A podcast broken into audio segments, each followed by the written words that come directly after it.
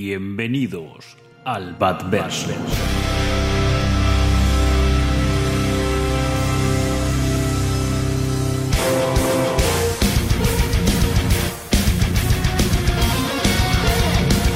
Soy Batman. Dime. Sangrarás. Sangrarás. Verás, soy Bruce Wayne y también Batman. No porque tenga que serlos. Ahora es porque elijo serlo. Si alguien tiene piezas negras, las necesito, ¿vale? Yo solo trabajo con el negro. Y a veces con un gris muy, muy oscuro. El miedo es una herramienta. Yo soy la venganza. Soy la noche. Soy... Batman. Soy Batman.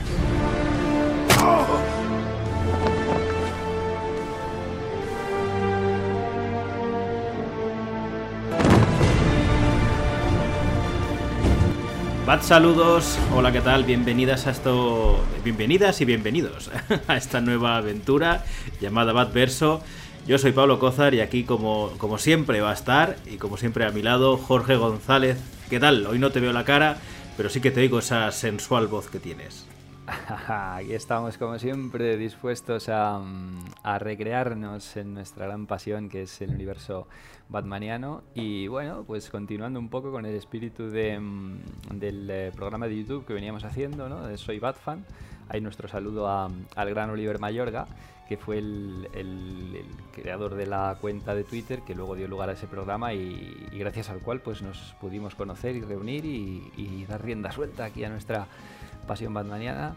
Y, y, nada, pues ahora como hemos decidido ¿no? cambiar un poquillo el formato, pasar a podcast, porque yo creo que, pues no sé si coincidirás conmigo, que se presta yo creo que más a las eh, largas divagaciones que nos gustan tanto.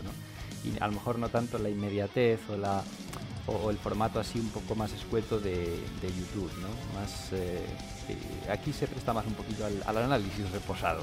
Que, que sí, yo creo que también, porque eh, desde mi propia experiencia no es lo mismo verte un vídeo de una hora y media en YouTube que escucharte un podcast, ¿no? Que ya puedes, eh, como yo mismo soy usuario de podcast, eh, pues puedes estar andando por la calle o realizando tareas domésticas, incluso depende del trabajo que tengas, pues escucharlo mientras, bueno, estás haciendo otros quehaceres, ¿no? La verdad es que eh, luego hablándolo fuera de micros, pues la verdad es que ambos queríamos volver al podcast, pero no nos lo habíamos dicho a la cara, ¿no? Entonces al final... Pues nada, eh, un saludo a, a, Oliver, que ahora está más dedicado al, al, cine clásico y tal, y nosotros, pues bueno, teníamos este esta pasión por Batman desenfrenada que necesitamos soltar y pues bueno, vamos a empezar con uno de los programas que había prometido y que yo creo que, vale mucho la pena empezar con este tema, que no es otro que la serie de animación de los 90, eh, Bruce Alan Barnett, Radomski, Paul que es Batman de Animated Series, que como ya hemos hablado varias veces, es uno de esos productos que, que crea fans, que probablemente si no has visto nada de, Batman sepas más o menos lo que es. Es uno de los productos, por lo menos para nuestra generación, que tú y yo somos del mismo año, la, que directamente, ¿no? Junto, evidentemente, junto a Tim Burton, que hablaremos porque hay un poquito de, de relación, pues uno de esos productos que, que en efecto, que te hace ser fan del personaje ya para toda la vida. Totalmente, para mí es mi, o sea, mi entrada al, al, al, universo Batman, que me acompañaría ya para toda la vida, ¿no? desde los eh, 9, 10 años, año 94, 95, pues es, con, es a través de, Batman Animated, ¿no? de, de, aquellos maravillosos, míticos eh, dibujos animados que, pues, que se emitían allí por... Eh, bueno, en general por, por Telecinco, ¿no? que tuvo ahí varias, después ya tendría otras eh, otras plataformas de, de, Eso te iba a preguntar, porque yo creo que empezó emitiendo la Canal Plus en privado, o sea, tenías que ser socio del Plus, y yo recuerdo, te iba a decir, digo, yo juraría que era Telecinco quien los emitía en abierto, o sea que me has, me has contestado sin preguntarte. Sí, sí, totalmente Telecinco, y además la, la, polémica que existía con respecto al horario de emisión, porque claro, en aquella época, en los eh, nuestros adorados eh, 90, eh, eh, las, eh, las, series de dibujos animados normalmente se emitían dentro de programas contenedor, que se llamaba, ¿no? que era un programa, pues un formato para niños, con concursos, con bueno, pues contenido para niños, que después incluía varias series de dibujos animados. Y Batman Animated, pues siempre estaba, casi siempre estaba incluido en alguno de estos, ¿no? Pues estilo Club Megatrix en Antena 3, para entendernos. Hmm. Y entonces era, no tenía un horario de emisión estable. Y entonces, por ejemplo, era muy difícil, em, en aquel momento, eh, claro, hay que situarnos en los 90, ¿no? Se programaba el vídeo. Tú programabas el vídeo, VHS, para coger el episodio, si no, si no podías eh, verlo en directo en aquel momento, ¿no? Y entonces pues dabas la brasa a tu madre eh, o tu padre con que programara el vídeo para y, claro era muy difícil eh, por el tema este de, que no tenía un, horario de emisión estable ¿no? y teníamos que los que mm, seguíamos la mm, eso añadía un componente mítico al, a seguir esta serie no tienes que estar pendiente cuando aparecía por fin y a veces eh, estaba desordenado el horario de emisión te estabas ahí pendiente toda la mañana del sábado y del domingo viendo varias series hasta que apareciera Batman y tal, es eh, esa época de oro que todos tenemos en, nuestra, nuestra infancia y adolescencia, que, bueno, pues para mí es eh, la protagonista absoluta, Batman Animated Series. Y como bien decías, es mm, esa obra que, crea fans, desde luego, y creo, eh, sin, em, sin arriesgarme a... Yo creo que no, no, arriesgamos mucho si decimos que es la obra, la adaptación audiovisual de Batman que más consenso genera entre los aficionados porque mm, si uno se va a las adaptaciones cinematográficas, eh, live action, pues siempre, bueno, están los partidarios de Barton, que si Nolan, que si Snyder, que si uno le gusta más, que si Schumacher, a mí me gusta, a ti no, o sea, hay debate, mm. ¿no? Pero en cambio, yo jamás he visto, ni creo que vea, y si lo veo me preocuparé mucho, a, una persona que eh, ponga en cuestión la, la, excelencia, la gloria de Batman Animated Series. yo creo que un consenso absoluto entre todos los fans Así que es la adaptación audiovisual que más consenso genera y la que podemos decir que condensa la esencia del personaje. ¿no? Bueno, es un término muy sobado, ese de la esencia del personaje, de según hmm. es un poco subjetivo, ¿no? Cada uno preferirá una vertiente eh, concreta del personaje y tal, pero yo creo que es la que sabe condensar mejor todos los elementos de la, de la mitología Batman a lo largo de, de, de, las décadas precedentes y tal, y, vamos, dio lugar a un crisol brutal, fantástico, de, de todos los elementos que habían conformado la, mitología batmaniana. ¿no? Esta serie es oro puro, oro puro sin ningún paliativo. Sí, yo estoy bastante de acuerdo. Eh, probablemente se esté colando el sonido de mi silla, ¿vale? Tengo una silla antigua, pero bueno, que nos, que nos disculpen por eso. pero bueno, son cosas que pasan en el directo. Eh, decir antes de que se me olvide que en la intro que, que he realizado aparte de, mi propia voz dándos la bienvenida, el, tema que suena es una versión del grupo Power Glove del, tema de Batman, ¿vale? Eso por si queréis ver, bueno, es un grupo de metal que hace versiones de, dibujos animados y, demás. Eh, yo estoy de acuerdo contigo y creo que es cuando se habla del Batman definitivo, Evidentemente, si hablamos en cómics, pues bueno, esa etapa, ese nombre se le adjudica a la etapa de Stephen Englehart y Marshall Rogers, de la que creo que hemos hablado tú y yo, que, esta serie de, animación la, utiliza, ¿no? Esa etapa como, como hoja de estilo para llevarla. Y yo creo también que, y no solo hablo de animación, creo que a nivel audiovisual esta obra es la mejor obra, la mejor adaptación que ha habido de Batman, de, las viñetas a cualquier otro medio, creo que es esta obra. Y creo que la clave ahora hablaremos un poquito más, es el, grupo de gente eh, que, conformó el, equipo ¿no? de, creación. Hemos dicho unos nombres, yo creo, a ver, no nos vamos a poner a, decir todos y cada uno de los nombres de los que participaron en esta serie, porque tampoco esto va de, ser una Wikipedia, ¿no? Daremos algunos datos, algunos nombres, ¿no? Pero sí que es cierto que yo creo que esos cuatro nombres son los el equipo, digamos, el Dream Team, ¿no? El que siempre sale a la palestra, que repito, son Bruce Timm, Eric Radomski, Alan Barnett y, Paul Dini. Son estos cuatro nombres que la mayoría se mantuvieron en los equipos creativos de las diferentes series y que se nota que hay un amor por, por el personaje y más adelante por DC que yo creo que no está sujeta a dudas, ¿verdad? Eh, totalmente. esos cuatro nombres, ¿no? Yo creo que, que ahí coincidimos y son los, los, grandes cuatro, porque, bueno, ahora se tiende a identificar la serie sobre todo con dos, ¿no? Con hmm. eh, Paul Dini y, Bruce Timm, pero como dice el propio Bruce Timm en, en bueno, en, en, el libro que escribió eh, Paul Dini, para el que hace una introducción eh, Bruce Timm, que es eh, Batman, la serie de animación, ¿no? que, mm, que consideramos un poco la, la Biblia de la, de la, serie y lo hemos usado pues bueno como, como referencia también para este programa. ¿no? Bueno, eh, te, que, sí, con... que Paul Dini y Chip Kidd, aunque creo que Chip Kidd hace más labores de, de maquetación y, y, y diseño gráfico, ¿verdad? Sí, sí, total. Chip Kidd es eso, diseñador, ¿no? Entonces es el que hace el diseño gráfico del libro, por cierto, estupendo, ahí combinando sí. storyboards con fotografías de, de figuras, de, de, acción incluso, y tal, queda genial, ¿no? La combinación. Pero bueno, escrito por Paul Dini y con introducción de, de, de, Bruce Timm, ¿no? Y el propio, el propio Bruce Timm dice eso, ¿no? Que dice, bueno, ahora se nos tiene ahí a Paul y a mí como los principales responsables, pero bueno, digamos que somos los dos ganchos publicitarios, pero en realidad hay un montón de implicados con igual o mayor peso que, que nosotros dos, ¿no? Y ahora, pues sí, podemos ahí desarrollar un poquito. Hmm. Y antes de ir pasar a los cuatro implicados, que yo creo que estamos de acuerdo, eh, eh, en los cuatro, ¿no? Pero hay una, una persona eh, en el origen de todo, que yo creo que merece su, su mención, que es Jean McCurdy. Uh -huh. McCurdy, que era eh, la, bueno, pues la responsable de Warner Animation, que eh, encargada de desarrollar la idea y la que contactó con, eh, con Bruce Timm y con, bueno, con Eric Radomski en un principio, otro de esos cuatro grandes nombres, ¿no? para dar lugar a, la serie y que ya tenía el planteamiento, ya tenía el planteamiento de, de trascender el género de la animación de superhéroes, que hasta ese momento pues era muy plano, con bueno, pues un to tonos muy ligeros, muy infantil, nadie se planteaba, o sea, esta serie supuso toda una revolución en el tratamiento del material de, eh, superheroico, ¿no? de hacer pues, eh, tramas eh, complejas, un tono maduro, adulto, a la vez compatible para ser visto por niños, pero totalmente que era historias de una complejidad y una intensidad dramática que nadie se planteaba que hasta ese momento que pudieran eh, eh, eh, plasmarse en una serie de animación de superhéroes. O sea que fue totalmente revolucionaria esta serie en ese aspecto.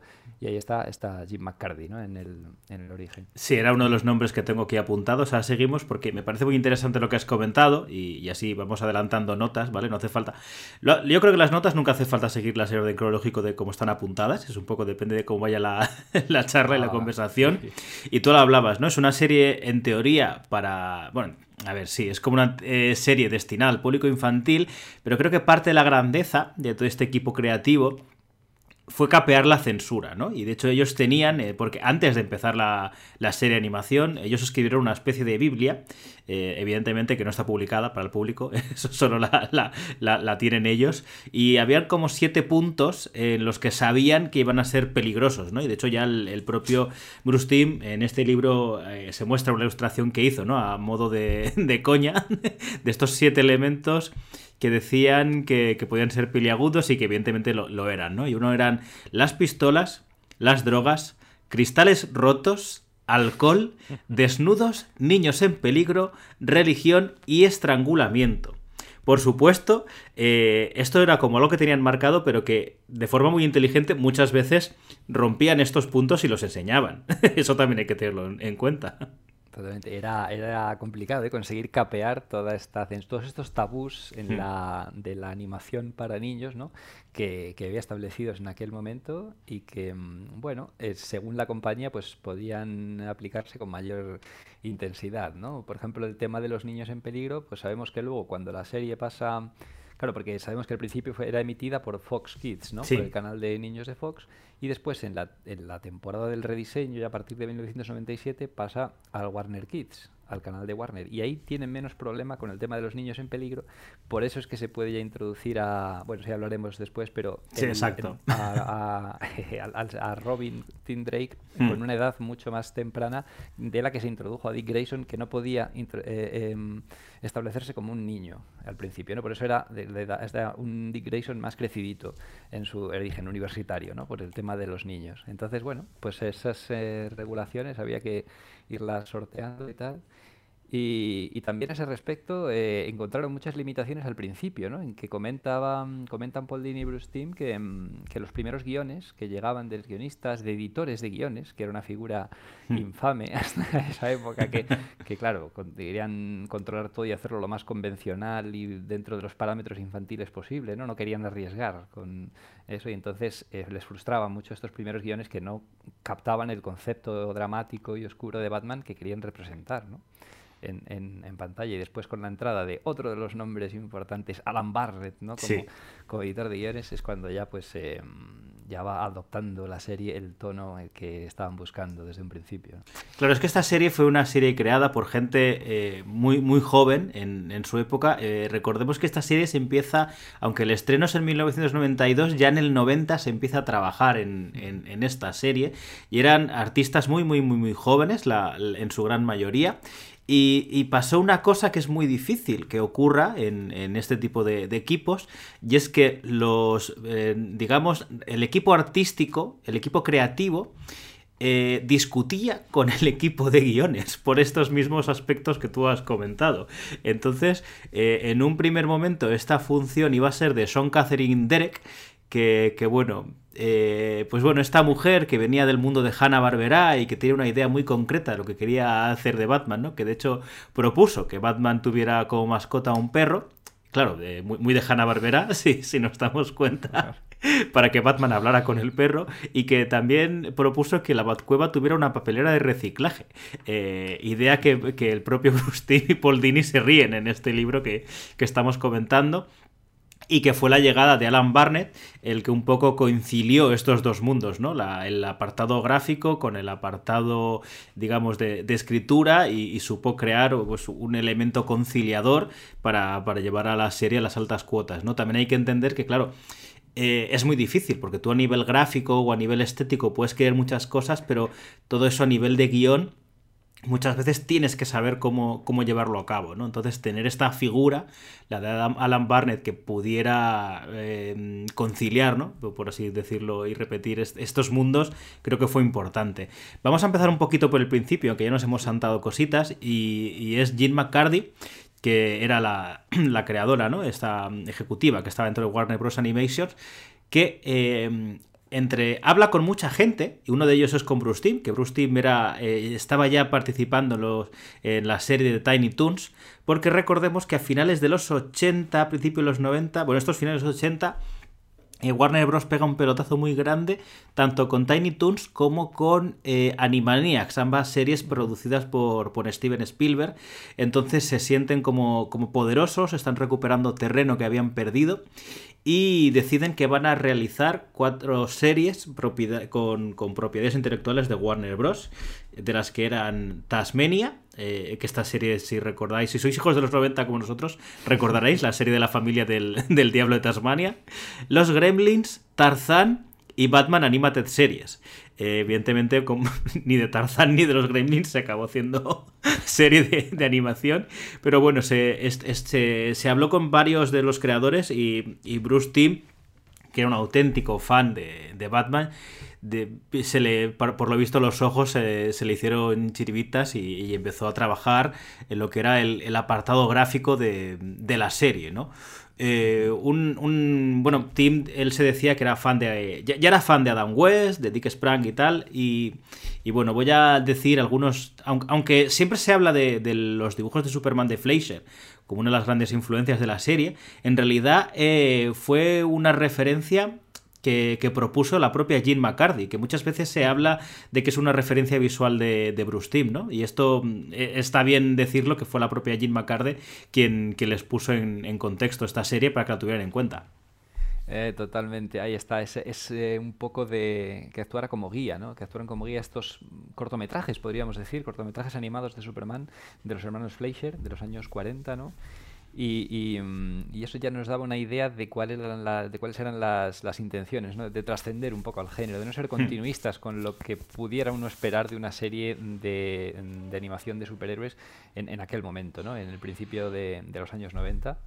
Bueno, pues con los precedentes más inmediatos de Super Friends, pues lo que comentabas de Hanna-Barbera, ¿no? todo con un tono marcadamente ligero, infantil y, y sin ninguna profundidad dramática. ¿no? No, no, había muchas limitaciones a la hora de plasmar eh, los superhéroes para un público infantil y demás. Y, mm, y, bueno, cuando mm, obtiene este... Claro, hay que, hay que resaltar también la importancia que tuvo aquí, la importancia clave de, eh, por supuesto, la obra maestra de Jim Barton, ¿no? Batman 1989, que es, claro, la que eh, por fin consigue trasladar ese concepto mm, eh, oscuro y, adulto, ¿no? Más, un Batman, una visión de Batman mucho más em, adulta al público general, porque claro, los fans de, los cómics pues ya tenían, ya hacía muchos años que Batman había abandonado ese tono camp de los años sobre todo 50 y 60 y había vuelto abrazado otra vez sus esencias oscuras, ¿no? Con pues Denny O'Neill, eh, eh, Marshall Rogers, todos los que habían ayudado a, a volver a traer a Batman a, a, las esencias oscuras, pero para el público, Batman seguía siendo, para el público general, Batman seguía siendo un personaje pop, camp, eh, pues eso, casi de, de comedia, ¿no? Muy mm. influenciado el, el público general por la serie de los 60. Esa era la idea que tenía la mayor parte de la gente no vinculada a los cómics, ¿no? del personaje que cambió radicalmente en 1989 con la irrupción de esa, de esa obra maestra de, de gran Tim Burton, que es, bueno, la impulsora, una de las impulsoras para esta serie, ¿no? O sea, con la popularidad que ganó el personaje en esa película, pues había que, que, desarrollar una serie de animación que apoyara este lanzamiento y expandiera la franquicia de Batman, ¿no? Después de ese mega éxito de, del 89. Y ya, bueno, era este habiendo ya sentado ese precedente para el gran público ¿no? de que Batman era mucho más que la serie de, que lo que se veía en la serie de los 60 pues ya podía eh, eh, eh, em, ser asumible para el público una el presentar a Batman pues mucho más una mayor oscuridad y, complejidad en una serie de animación. ¿no? de hecho, hay que recordar que uno de los propuestos por Warner Bros. para interpretar a Batman fue Bill Murray, porque la propia Warner Bros. incluso todavía tenía este, mm, esta idea. Em, bueno, eh, varios referentes que hay que hablar de... Bueno, perdona, querías decir alguna cosita más. No, no, bueno, ahí ya entraríamos en otra. Eso para cuando hagamos el programa de, de 89. Sí, exacto. Ahí ya, ahí ya hablaremos, porque bueno, es que eso también tiene mucha mandanga, toda la, intrahistoria y ah, creación de esa película. Bueno, lo único con respecto a estos inicios de Jim hmm. McCurdy, que has ahí contado también, ahí con su toda la, esta relevancia ¿no? de esta, pero también el o sea qué es lo que, primero que hizo Bruce Timm ¿no? cuando se le comentó la posibilidad de o sea, el que trabajar en, la serie de, animación, ¿no? Es ir a hacer una. Mm, a, bocetar unos cuantos diseños de em, en una hoja de papel, ¿no? De, hacer diseños, tal. En una hoja, y, y mm, Claro, eh, él siempre puso especial atención en la eh, economía de líneas. Claro, a esto, a esto quería yo ir con, lo que. Justo lo que quería decir. O sea, no hemos leído un poco la mente porque iba a hablar ah, justo de, esto. iba a hablar de varios referentes eh, a los que Bruce Timm atendió o tenía en mente, ¿no? Bruce Timm habla de que él durante mucho tiempo, claro, cuando, cuando él dibujaba Batman, dibujaba Batman existentes, ¿no? Que esto nos puede pasar a muchos los que dibujamos que dices, bueno, pues dibujaba al Batman del Dick Sprang o al Batman de Neil Adams o, cosas así, ¿no? Al de Marshall Rogers, eh, son algunos de los que decía.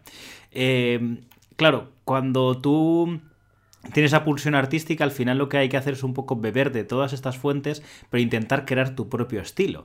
Y lo que eh, yo creo que es evidente que Bruce Timm sí que crea un estilo súper definitivo, en la que muchos actores, cuando ya dibujan este estilo, ya tú vas directamente, aunque no conozcas el nombre de Bruce Timm, pero dices, es el estilo de los 90, ¿no? De la serie animada de los 90.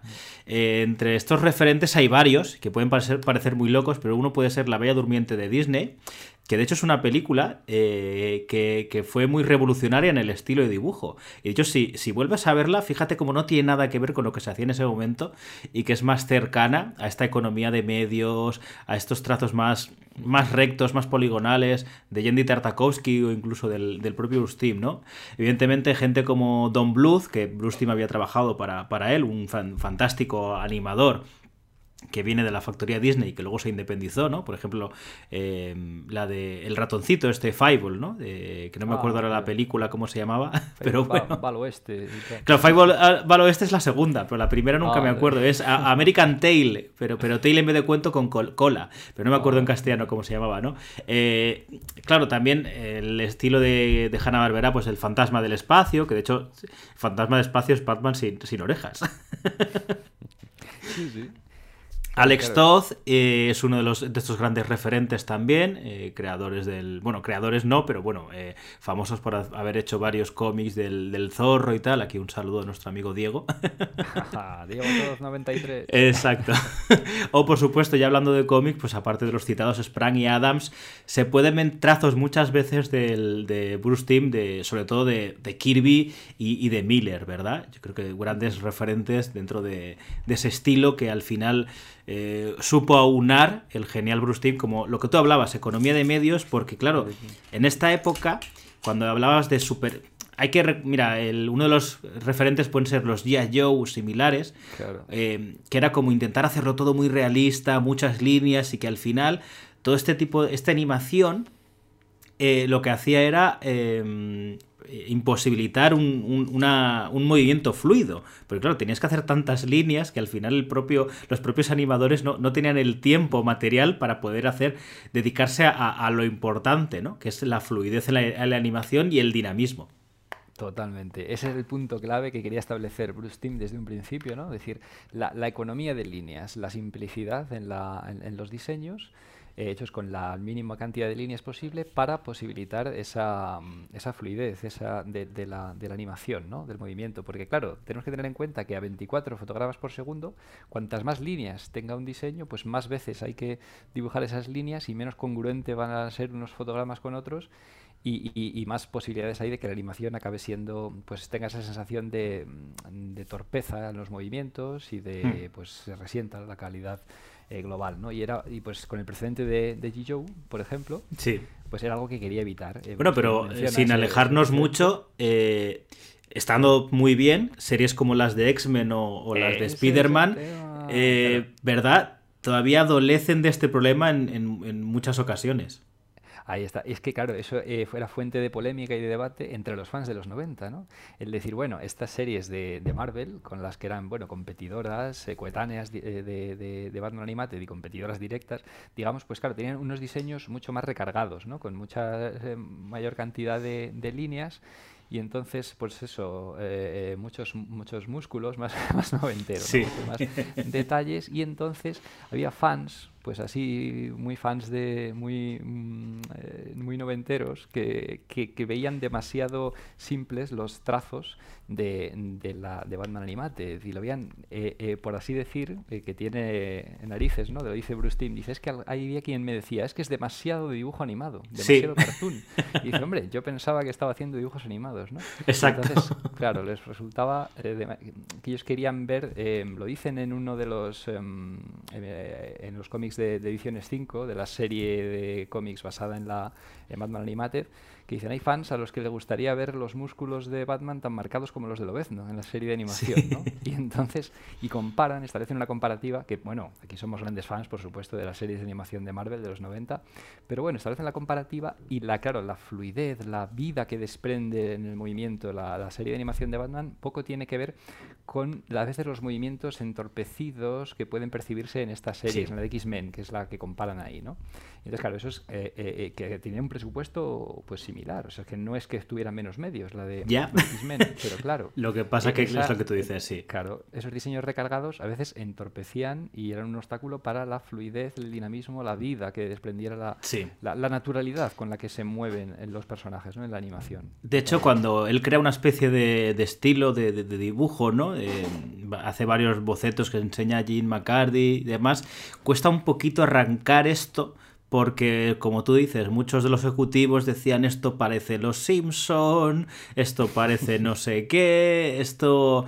eh, o sea, como daban una serie de objetivos, que claro, esto empieza a funcionar cuando llega aquí Eric Radomski, Hombre, eh, sí, señor. que hay que lo que pasa que también hay que hablar de Ted Blackman no que muchas veces solo decimos el nombre de Radomski pero Ted Blackman también fue el, el creador de la mayoría de los fondos de, de la serie no pero en este momento el que empieza es Radomski que muy influenciado por la, la película de, de Tim Burton por este expresionismo alemán, se fija, se fija mucho en el, en el art deco, se fija mucho en, en ese estilo de dibujo, porque lo que tanto él como Bruce Timm que eh, lo que quieren es hacer una serie temporal, que esto no tienen estas series Marvel, que son la competencia directa que estamos diciendo. Querían que la serie se pudiera disfrutar en cualquier época, como así ha trascendido, y que no tuvieras la sensación de que Batman está en los 80, en los 90, porque está, y esto sí que, aunque, bebe un poquito de la, de la película, aunque estéticamente sea diferente,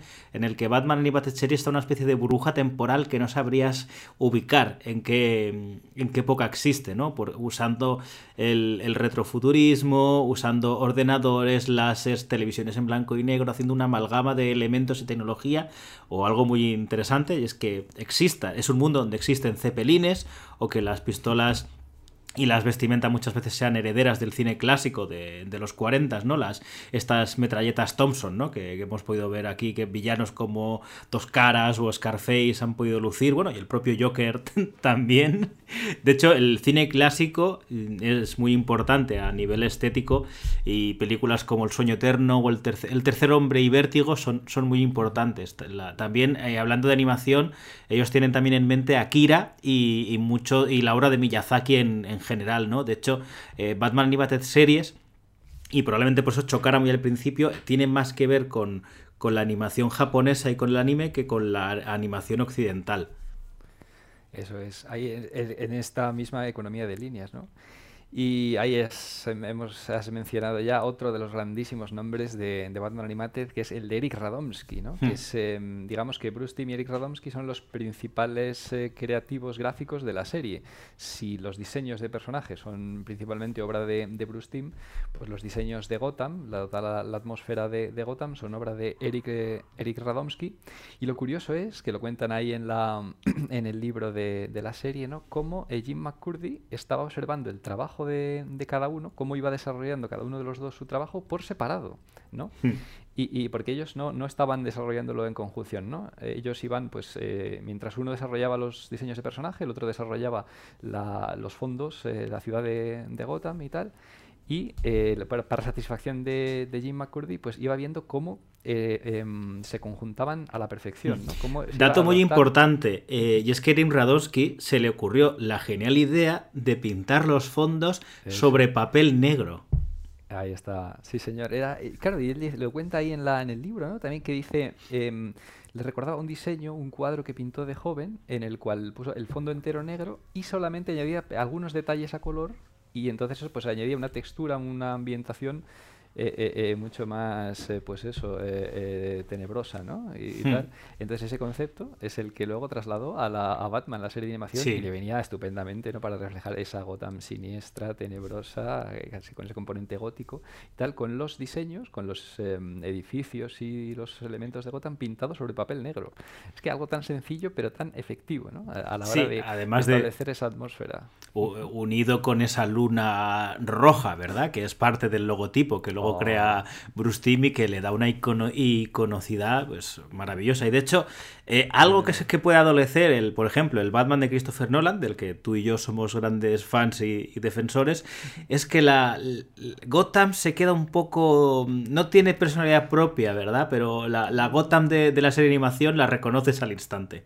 Totalmente, claro, sí, ahí, eh, bueno, dentro de la pretensión de verosimilitud, de, hmm. de, mayor realismo que otras adaptaciones que tenía Nolan, pues claro, eh, es el ambientarlo en una ciudad reconocible, en una ciudad de nuestro tiempo, contemporánea, reconocible, y eso pues hacía que a veces estuvieras viendo Chicago o Nueva York, ¿no? ciudades empleadas en la trilogía de Nolan. Mm. Pero bueno, dentro de su, del concepto de Nolan, pues eso era, era válido, ¿no? Pero claro, para una Gotham, como bien decías antes, ¿no? Como bien cuentan los dos, eh, eh, eh Radomski, o sea, eh, una Gotham que, que aunara, eh, que, que, resultara atemporal, esa estética atemporal, es el concepto básico, ¿no? Esto de combinar elementos de distintas décadas del siglo XX. Dice, bueno, es el siglo XX en Estados Unidos, pero no puedes precisar de qué década. O sea, mm. convive el VHS con los cepelines, con los dirigibles, con las televisiones que emiten en blanco y negro, estética de los años 40, eso es un, para darle ese componente noir eh, eh, pues tienes esa eh, es em, Hmm. genial ambientar, o sea, mm, adaptar elementos estéticos de las pelis de gángsters del género negro de los años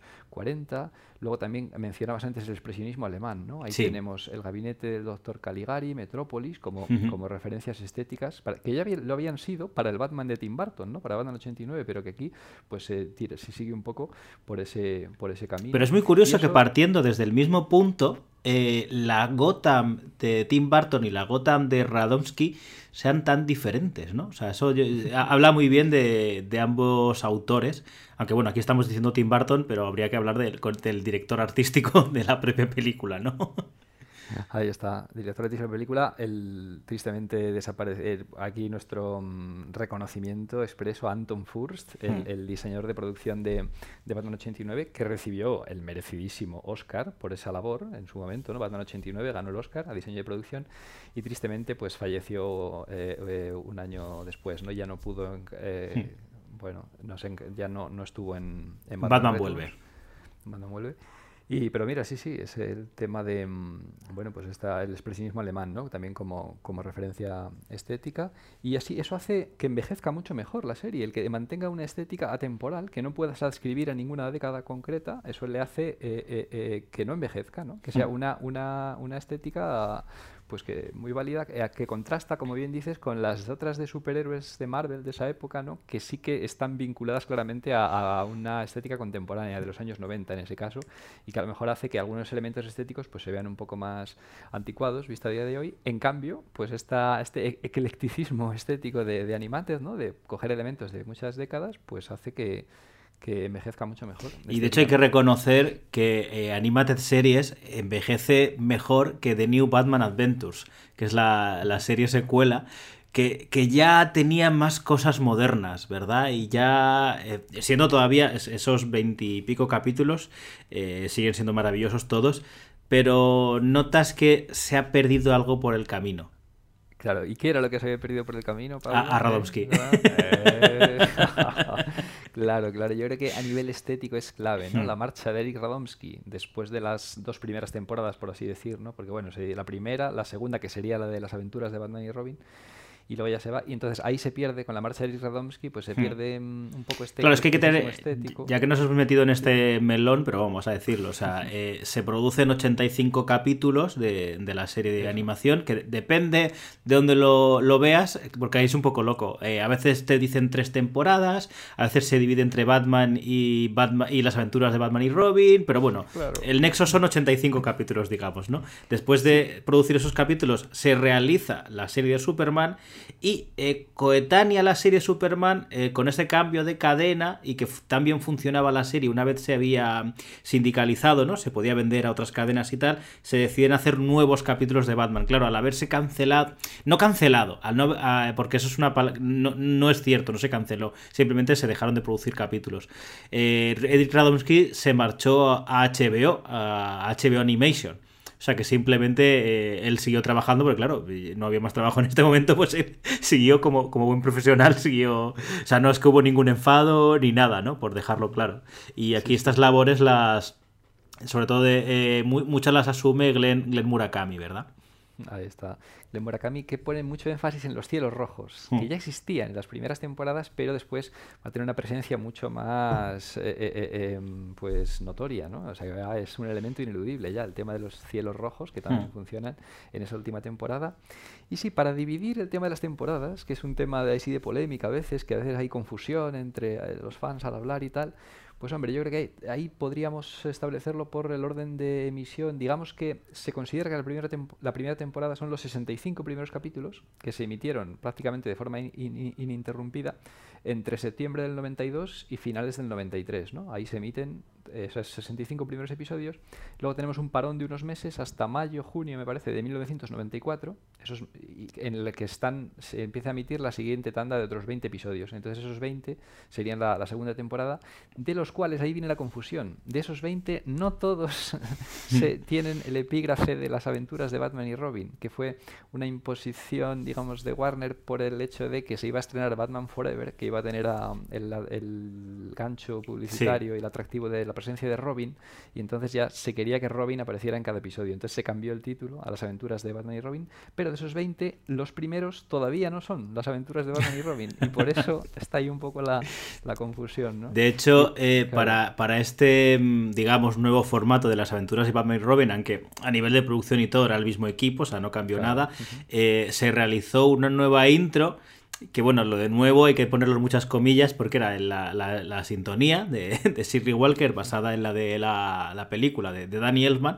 pero eh, con imágenes de los capítulos donde aparecían Batman y Robin, ¿no? Era, claro, a nivel artístico, la, y esto me viene muy bien para, para encauzar otro, otra cosa, a nivel artístico, claro, simplemente era un montaje de, escenas y no la, maravilla de intro que, tuvimos. y es que esa intro eh, es lo que Bruce y Radomski crean. Eh, es un piloto, lo que llaman el piloto, de, que creo que era una especie, unos dos minutos, si no me equivoco, creo que no llegaba a los dos minutos, eh, que era esa historia en la que, bueno, unos ladrones escapaban, se metían, eh, subían por eh, un edificio y en, el, y en la azotea Batman los, los apresaba, ¿no? Todo eso, que es lo que hoy conocemos como la intro, era el piloto que mandaron Radomski y, Paul y, perdón, y Bruce Timm, empezaron a mover por las oficinas de Warner Bros. y de hecho, esto, incluso llegó a, ojos de, de O'Neill, el famoso eh, guionista y que tanto. y, que fue eh, uno de los primeros que empezó a reconducir el personaje después de la, Silver Age. Que, bueno, quedaron maravillados ante el dinamismo y espectacularidad de eso. Y, de hecho, debido al éxito de, este de este corto, digamos, de este piloto, por eso se, acabó convirtiendo en, en, la intro, ¿no?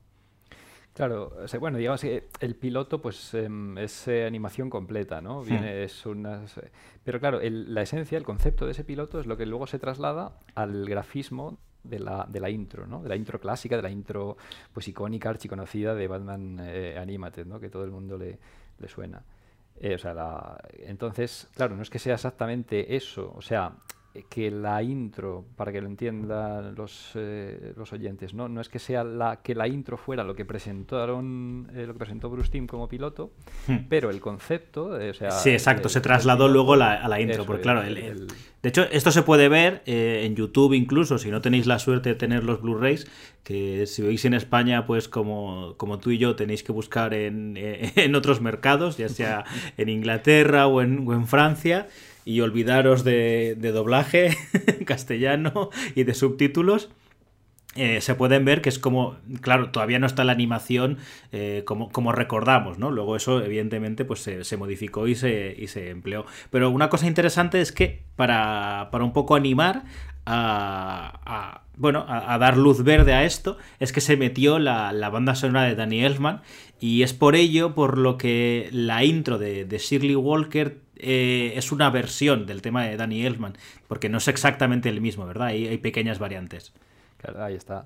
Eso es, pues, pues sí, ese piloto es nada más em, poner en, si no tenéis, no tenéis disponible de otra manera, en YouTube, eh, Batman Animated piloto, pilot, y, ahí sale, ¿no? Esos dos minutos maravillosos que vendieron el concepto totalmente a todos los responsables, ¿no? Ahí todo, era imposible no caer enamorado ante, ante esos dos minutos brillantes que, mm, que habían conseguido capturar la esencia de, de Batman en, en animación, totalmente, ¿no? Ahí es lo más curioso, quizá anecdótico a día de hoy, vista a día de hoy, es el diseño del comisario Gordon, que sí que resulta hmm. pues, significativamente distinto del definitivo. ¿no? Ahí ves todavía un comisario Gordon así un poco más incipiente.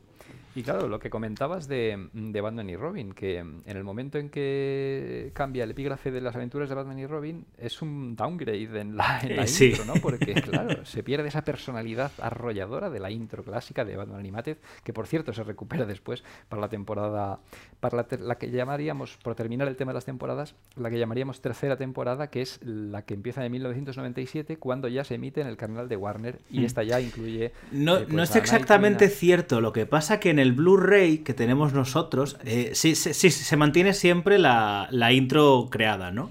Hubo una especie de intro 3D mm, inicial, lo que pasa que eh, no deben de estar muy, muy contentos en el equipo creativo porque los Blu-rays no aparece. Claro. No, es que a veces tiene que ver con el formato en el que se emitía en Hmm. la, la última temporada, que era Sí. la hora de Superman y Batman. Ah. Entonces, claro, se emitía junto el, el episodio de Batman con el episodio de Superman Sí. esa semana. Y entonces, claro, pues tenía ahí su propia. Pero claro, luego a la hora de trasladarlo a formato físico, pues ya se recuperaba la, la intro clásica Hmm. de Animated. Pero claro, la intro de, de Batman y Robin, pues eran fragmentos. Era lo que, lo que habían querido evitar al principio, ¿no? Es decir, no vamos a ceñirnos simplemente a, a- a- fragmentos de capítulos ahí y- eh, eh, montados de, de cualquier manera para la intro, sino que vamos a crear una intro específica con personalidad.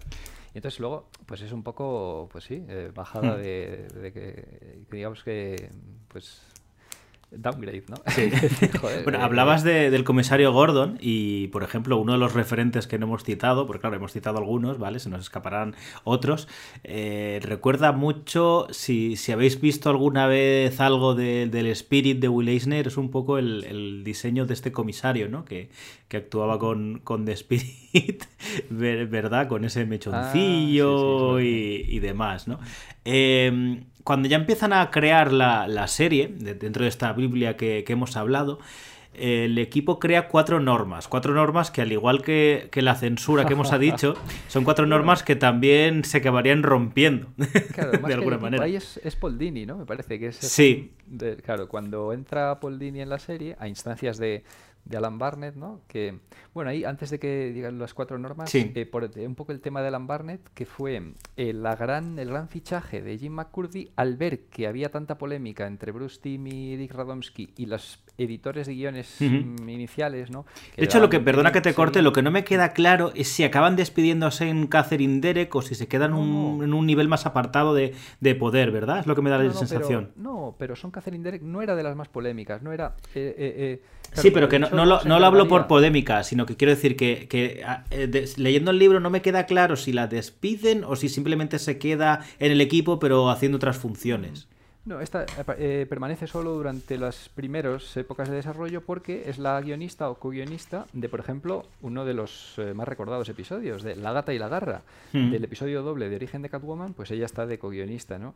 Y bueno, y fue partidaria, bueno, comentabas antes, veo que también te llama la atención, ¿no? Es que no es para menos el tema de la papelera de reciclaje, que quería que estuviera banda. Pero luego también, en otros elementos que propuestos por Jim, por Son Catherine Derek y que sí llegarían al final, está el tema de la inclusión de, de- de temas sociales, ¿no? Hmm. De, de, pues, de eh, presentar a miembros desfavorecidos de la sociedad y cómo Batman podía repercutir en sus vidas en geniales capítulos como Forgotten, eh, em, Hmm. Amnesia, traducido en España, en el que pues iba con unos, eh, eh, Batman ayudaba a unos sin techo, eh, em, uno de, mis capítulos favoritos que es Cita en el callejón del crimen en el que va bueno pues es el, mafioso Roland Daggett está implicado en desahucios ¿no? Y se intenta aprovechar de los más desfavorecidos ese tema de, de la temática social pues fue iniciativa de mm, uno de los aportes de Son Catherine Ujú. Derek ¿no? entonces ahí, ahí Claro, está. te lo comentaba esto porque, por ejemplo, en este libro que estamos hablando todo el rato de, de Norma, que, que estaría bastante bien que reeditara, en, en un, en un formato mejor, porque hablábamos de que, de que a los dos nuestra, nuestra copia, pues bueno, el, el lomo, estas ediciones otoñales, ¿no? De, de Norma. eh, Eso, que- heredado de 5 Pues hay como una especie de, epígrafe, ¿no? De, de- mapa de, posición donde hay ciertas caricaturas de los miembros uno- unos a otros, ¿no?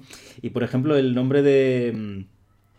De, de Sean Catherine Derek no, no está, ¿no? Por- un poco imagino que por lo que tú dices, ¿no? Que eh, sí que es cierto que, que empezó una par- en una parte inicial de la serie, pero que bueno, imagino que conforme eh, iban sucediéndose los diferentes capítulos, pues supongo que por contrato pues se- se iría a otros, ¿no? A otros lugares, pero como tú bien dices, eh, no, mm, bueno, aunque puso una serie de, condiciones que no fueron aceptadas, claro, era una profesional que venía del mundo de, de la animación y que también era fan de Batman, aunque quizá tuviera otra versión y que también fue importante, ¿no? También hay que decirlo que tampoco fuera, no, no, no fue una persona que dio eh, dos directrices que no gustaron y se fue, ¿no? que, se mantuvo un tiempo. Sí, sí, claro, no, y ayuda a establecer mucho el tono también de, de, la Catwoman de la serie, que es uno de los personajes, pues eso, más significativos, ¿no?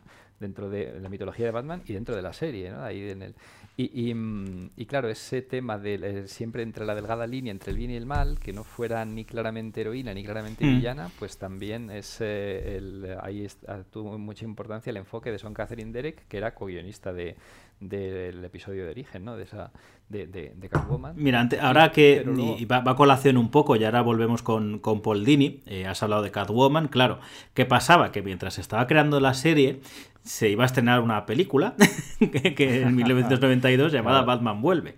Entonces, eh, hubo, una, hubo una sinergia que siempre suele haber y es que eh, desde las altas eh, los altos ejecutivos pidieron que tanto Catwoman como Pingüino fueran más parecidos a, las ah. versiones cinematográficas de, de, lo que ellos querían en principio. Pero hay una cosa que, que me choca mucho, porque sí que es cierto que con el Pingüino cambia el diseño, porque el diseño inicial era un diseño un poquito más, más clásico, que podía recordar un poco a, Meredith Burgess, ¿no?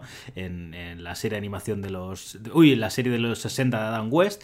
Y de hecho se estaba, se estaba buscando hacer una versión similar a Norman Bates, el, asesino de psicosis, en el que el pingüino iba a tener como problemas con su madre y tal. Lo que sí que se mantiene es esa afición por los pájaros, eso sí que lo, lo van manteniendo en, en los capítulos. De hecho, cambia y le hacen este aspecto un poco más parecido a Danny DeVito. De hecho, el propio Bruce Timm fue invitado a, ver partes del, rodaje y tal. Pero por mucho que se dice, la Catwoman de, de Animated Series no tiene demasiado que ver, más allá de que la pongan rubia, como Michelle Pfeiffer, no tiene demasiado que ver con la Catwoman de, de Batman Vuelve. Yo creo que es ahí una bala que esquivaron bastante fuerte. Claro. Hombre, es que el concepto este de Batman vuelve como secretaria de Max Schreck y tal, claro, complicado. Eh, bueno, es hmm. que no es que no tenga nada que ver, es que es casi en su origen directamente opuesta, ¿no? Porque aquí Selina Kyle es un miembro de la alta sociedad que conoce a Bruce en una fiesta de beneficencia en favor de los animales, tal. Claro, aquí sí que quizá más se ciñe al aspecto estético. ¿no? Pero el aspecto estético se parece más al diseño de Murakami para New Batman Adventures, que le ponen este eh, traje totalmente negro, que solo faltan las, los cositones blancos, ¿no? Ojo, negro y luego con la tez blanquecina, con el tono totalmente eh, pálido, que es eh, mucho más acorde con la estética gótica de Batman. Sí, sí, sí, Vuelve, ¿no? Entonces es curioso ahí. Pero donde más notorio fue este tema de la influencia de Batman Vuelve es en el pingüino, ¿no? Que por supuesto adopta totalmente el aspecto de Danny DeVito convirtiéndolo en una criatura mutante. Ya no es un mafioso con la nariz larga, ¿no? Y con el tema este de su madre y tal, que era de los cómics más clásicos, sino que es eh, un mutante, ¿no? Con las aletas, tiene claramente las aletas, la conforma, el rostro y todo, o sea, es eh, estéticamente como el de eh, Danny DeVito, aunque conceptualmente pues es más cercano al de los cómics, ¿no? Este pingüino no, no nació en las alcantarillas ni nada de esto, nada, es simplemente el mafioso. De hecho sí que mantienen también que, que sea, eh, eh, que sea aficionado a, que practique esgrima, ¿no? Que esto sí que poco a poco se va viendo, que era parte de la idea inicial, ¿no? O sea, lo que hablábamos de capear las, no solo la censura, sino las ideas de los ejecutivos, como que digamos que era, con una mano te enseño lo que quieres, pero con la otra yo estoy cocinando mi, propio guiso, ¿no?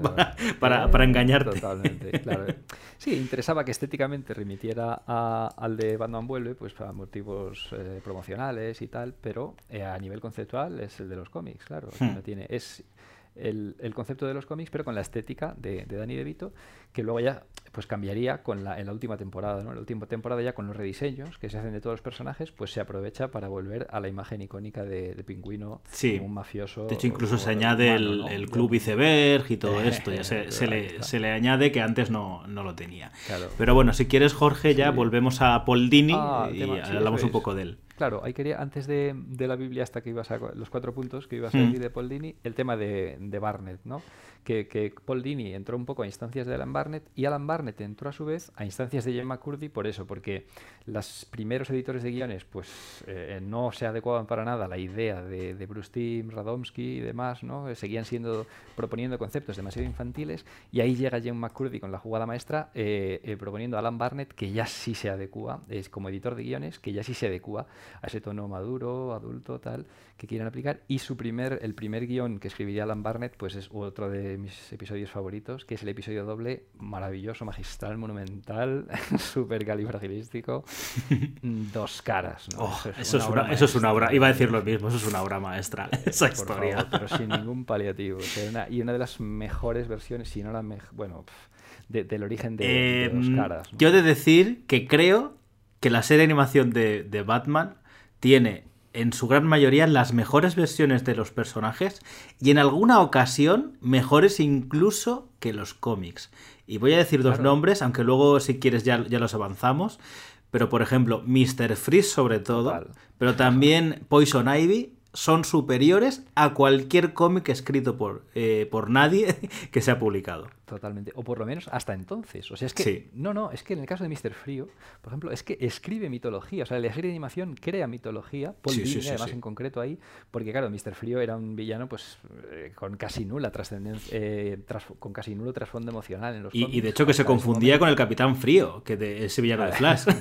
sí, simplemente era, pues, un villano excéntrico que tenía una pistola de hielo y tal pero no tiene todo el trasfondo emocional de su hmm. mujer y de la criogenia, o sea, de, la relación sentimental con, eh, con Nora Fries y su... Voy a hacerte una reflexión que no sé si has llegado, pero vale, eh, por citar un poco, la mitología de Nora Fries y de Mr. Frío, explícala de, de una forma breve.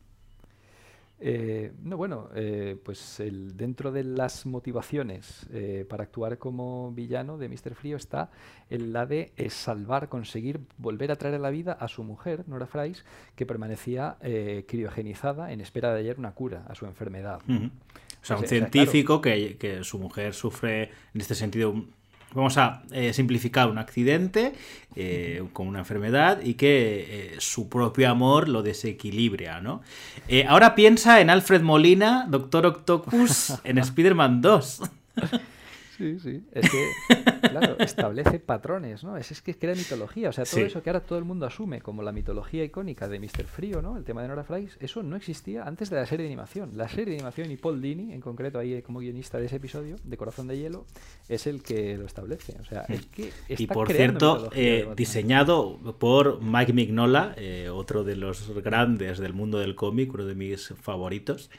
Porque, bueno, sí que es cierto que la mayoría de diseños los realiza Bruce Timm, pero, eh, por ejemplo, el de Mr. Freeze lo hace Mignola, Kevin Nolan hace alguno que otro, ¿no? Ayuda con el del pingüino, con Mad Bat, y, bueno, también hay que comentar que Pamela Isley, eh, Poison Ivy, que hemos dicho, lo diseña Line Naylor, que venía de la serie Range Stimpy, y que con directrices, eh, con influencias tanto de Will Eisner como de, Disney, crea a, a Poison Ivy, también a varias mujeres como René, Montoya. Ahí está. Pues nada, vamos a Paul Dini, que estamos dando muchas vueltas y sin hablar de él. Ahí está. No, no, yo siempre era por introducir a Alan Barnett, ¿no? que había sido ya traído por Gemma McCurdy, y él a su vez llama a Paul Dini y dale, dale, con esas normas de Paul Dini. Sí, porque Paul Dini además también, él, él también viene del, del equipo creativo de, de, los Tiny Toons. Eh, y de hecho parece ser que al principio tuvo que estar como freelance porque tenía contrato con esta serie, hasta que un poco, imagino, no, se extiende demasiado ¿no? en estos temas legales, entiendo hasta que ya pudo liberarse y, meterse de lleno en, lo que eh, comúnmente se llama como el Teamverso, o que a mí me gusta más llamar eh, Animated Universe, ¿no? Por un poco darle importancia a todos y no solo al, a, Bruce Team, como decíamos antes. estas normas que evidentemente ya hemos dicho que se saltarían, eh, muchas veces el propio equipo y otras veces por imposiciones de Warner Bros. La primera sería que Batman es un héroe solitario, que sus únicos aliados son Alfred y Robin, que eh, pero bueno, que ya hemos visto que poco a poco pues irían, aunque, esta serie eh, no, no, ahonda demasiado, pero sí que sobre todo en Animate, en New Batman Adventures, pues con, con Batgirl, con la inclusión de otro Robin y demás. La segunda norma sería que Batman no trabaja con la policía, no es, no es parte del cuerpo policial, no recibe ayuda y que si en algún momento Batman decide informar a la policía será cosa de él y, no porque tenga nada que ver, ¿no? Eh, de hecho, la idea inicial es que no hubiera bat señal, pero Alan Barnett dijo, hombre, siendo tan bonito ese concepto, no nos lo vamos a quitar. tan estético, tan poético, tan icónico, ¿no? Pero ese tema de la policía, pero en realidad ese precepto, aunque hmm. dice, bueno, nos lo hemos saltado por lo de la señal, pero no, en realidad globalmente sí que se cumplía, porque ahí, hmm. claro, venía colación de que, o sea, el hecho de que Batman no trabaje en conjunto con la policía, que no sea miembro de la policía, eso a día de hoy pues nos parece lógico, pero venía más en relación con la serie de los 60, en la mm. cual eh, al principio de cada episodio acudía a la llamada de la, del comisario Gordon y se presentaban Batman y Robin en la sede de la policía, y entonces era una relación como si fueran unos miembros más de la, de la policía, incluso tenían su, su placa honoraria tal de, miembros de la policía, que es algo... Dice, ahí es uno de los elementos que más criticaba Frank Miller de la mitología, de la vertiente camp del personaje. Dice, mm. fíjate, en la serie de los 60 que le dieron hasta una placa de policía a, a Batman, pues eso era lo que había que evitar, ¿no? Que él trabajara por su lado y colaborara puntualmente con la policía, que al final sí que se tradujo más allá de la recuperación de la bat señal, que hombre, es un elemento icónico que, tiene que estar. De hecho, eh, hablabas de Miller y creo que hay que decir también que una influencia bastante fuerte de, de Frank Miller en la propia serie, y yo creo que en general en la mitología del, del murciélago, que hoy en día tenemos súper asumida, pero que fue Miller el que, el que inició o ahondó en ello, es que eh, Batman es el personaje y la, máscara es Bruce Wayne, ¿no? Yo creo que aquí el equipo creativo tenían eso muy claro. Y ahora cuando hablemos de, las voces, no vamos a hablar de todas las voces, pero hablaremos, cuando hablemos de Kevin Conroy, eh, yo hablaré del por qué es muy, muy patente eso, ¿no? Que quizá doblada no, no se note tanto ese, ese concepto, pero digamos que el equipo creativo tenía muy claro eso, ¿no? Que el personaje es Batman y que Bruce Wayne es esa fachada que, que debe de cumplir, ¿no? Esa para, poder eh, llevar a cabo su, su misión.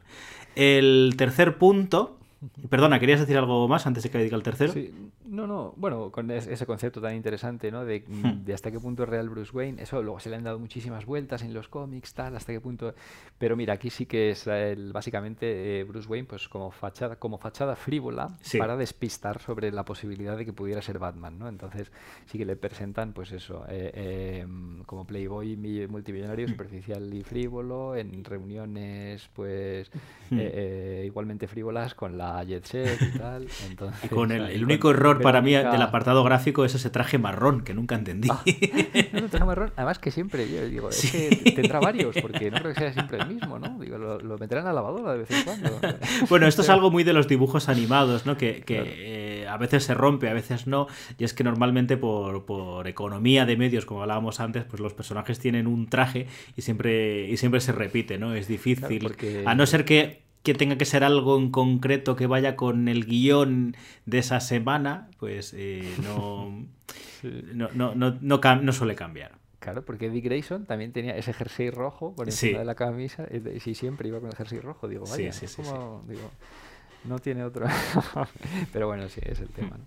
El tercer punto, hablando de Robin, es que Robin era su compañero, pero solo a tiempo parcial. Eh, ellos no querían, el equipo creativo no querían convertir una serie en, Batman y Robin, ¿no? Eh, lo que pasa es que, bueno, esto. De hecho, eso se, ahonda muy bien en, esta primera tanda de capítulos, en el que Robin aparece de vez en cuando, pero se ve que Robin tiene su propia vida, la universidad, es un Robin crecido y que de vez en cuando puede ayudar a Batman, pero que no, no está siempre, no, no es parte de, de ese equipo, sino que es un compañero, como ya decimos, tangencial. Lo que pasa que, bueno, la, creación o el estreno de Batman Forever eh, pidió eh. también la, la, inclusión o, esa creencia de que los niños necesitan a un personaje joven para identificarse, cuando yo creo que los niños siempre hemos sido fans de Batman y que Robin nos daba un poco más igual, o por lo menos en mi caso. Claro, porque otro de los elementos que influenció a la hora de, de, que al final Robin tuviera que aparecer en cada episodio, ¿no? En esa época de las aventuras de Batman y Robin, eh, eh, fue Kenner, la empresa juguetera, hmm. que decía, como dice Paul Dini en el libro, dice, eh, Fox y Kenner llegaron a un acuerdo, los niños tienen que comprar más juguetes. Entonces había que meter a Robin, pero, pero claro, tú, nosotros qué queríamos de pequeños, nosotros que vivimos esa maravillosa época de los juguetes de Batman Animated, que quería, queríamos a Batman, ¿no? bueno, a Robin, si ya tenías a Batman, pues después podías eh, a Robin, pero nadie quería a Robin antes que a Batman, ¿no? claro.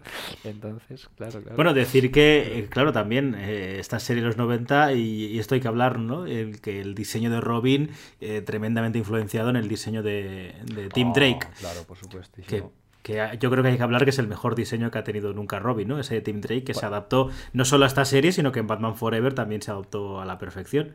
Pues desde luego, mira, ahí coincidimos totalmente. Para mí es el mejor diseño que ha tenido nunca Robin en cualquier medio. Diría Hmm. prácticamente ese diseño que recordemos, eh, obra de Neil Adams eh, Sí. en 1990. De hecho, eh, confírmame una cosa que no tengo claro. El, el traje rojo de Tim Drake que lleva en New Batman Adventures fue de New Batman Adventures antes que los cómics, ¿verdad? Sí, sí, sí, mucho antes, claro. Fíjate, 1997 de New Batman Adventures y en los cómics se incorporó ya eh, bien entrada la década de 2000. Ahí Sí, que se le, se incorporó a Tim eh, Drake para intentar hacer un poco de, de- de dis- diferenciación. Sí, ahí, por ejemplo, en la época de crisis de identidad, eh, pues ya lo, ya lo llevaba ahí Tim Drake, ¿no? Pero Hmm. pasaron muchos años desde que se instauró en Animated hasta que eh, se trasladó a los, a los cómics, ¿no? Y, y sí, sí, muy brillante. Ese, ese uniforme eh, de los 90 de, de Robin para Tim Drake que cambiaba las mallas clásicas que, bueno, pues eran un poco, Hmm. podían resultar un poco eh, anacrónicas a, a ojos de los espectadores de los 90 por pantalones, ¿no? Que se convertía más en una- pantalones verdes. Y las botas también era importante. eh, las botas en vez de los botines de duende que tenía el Robin clásico, pues ahora Sí. tenía unas botas negras de superhéroe y tal.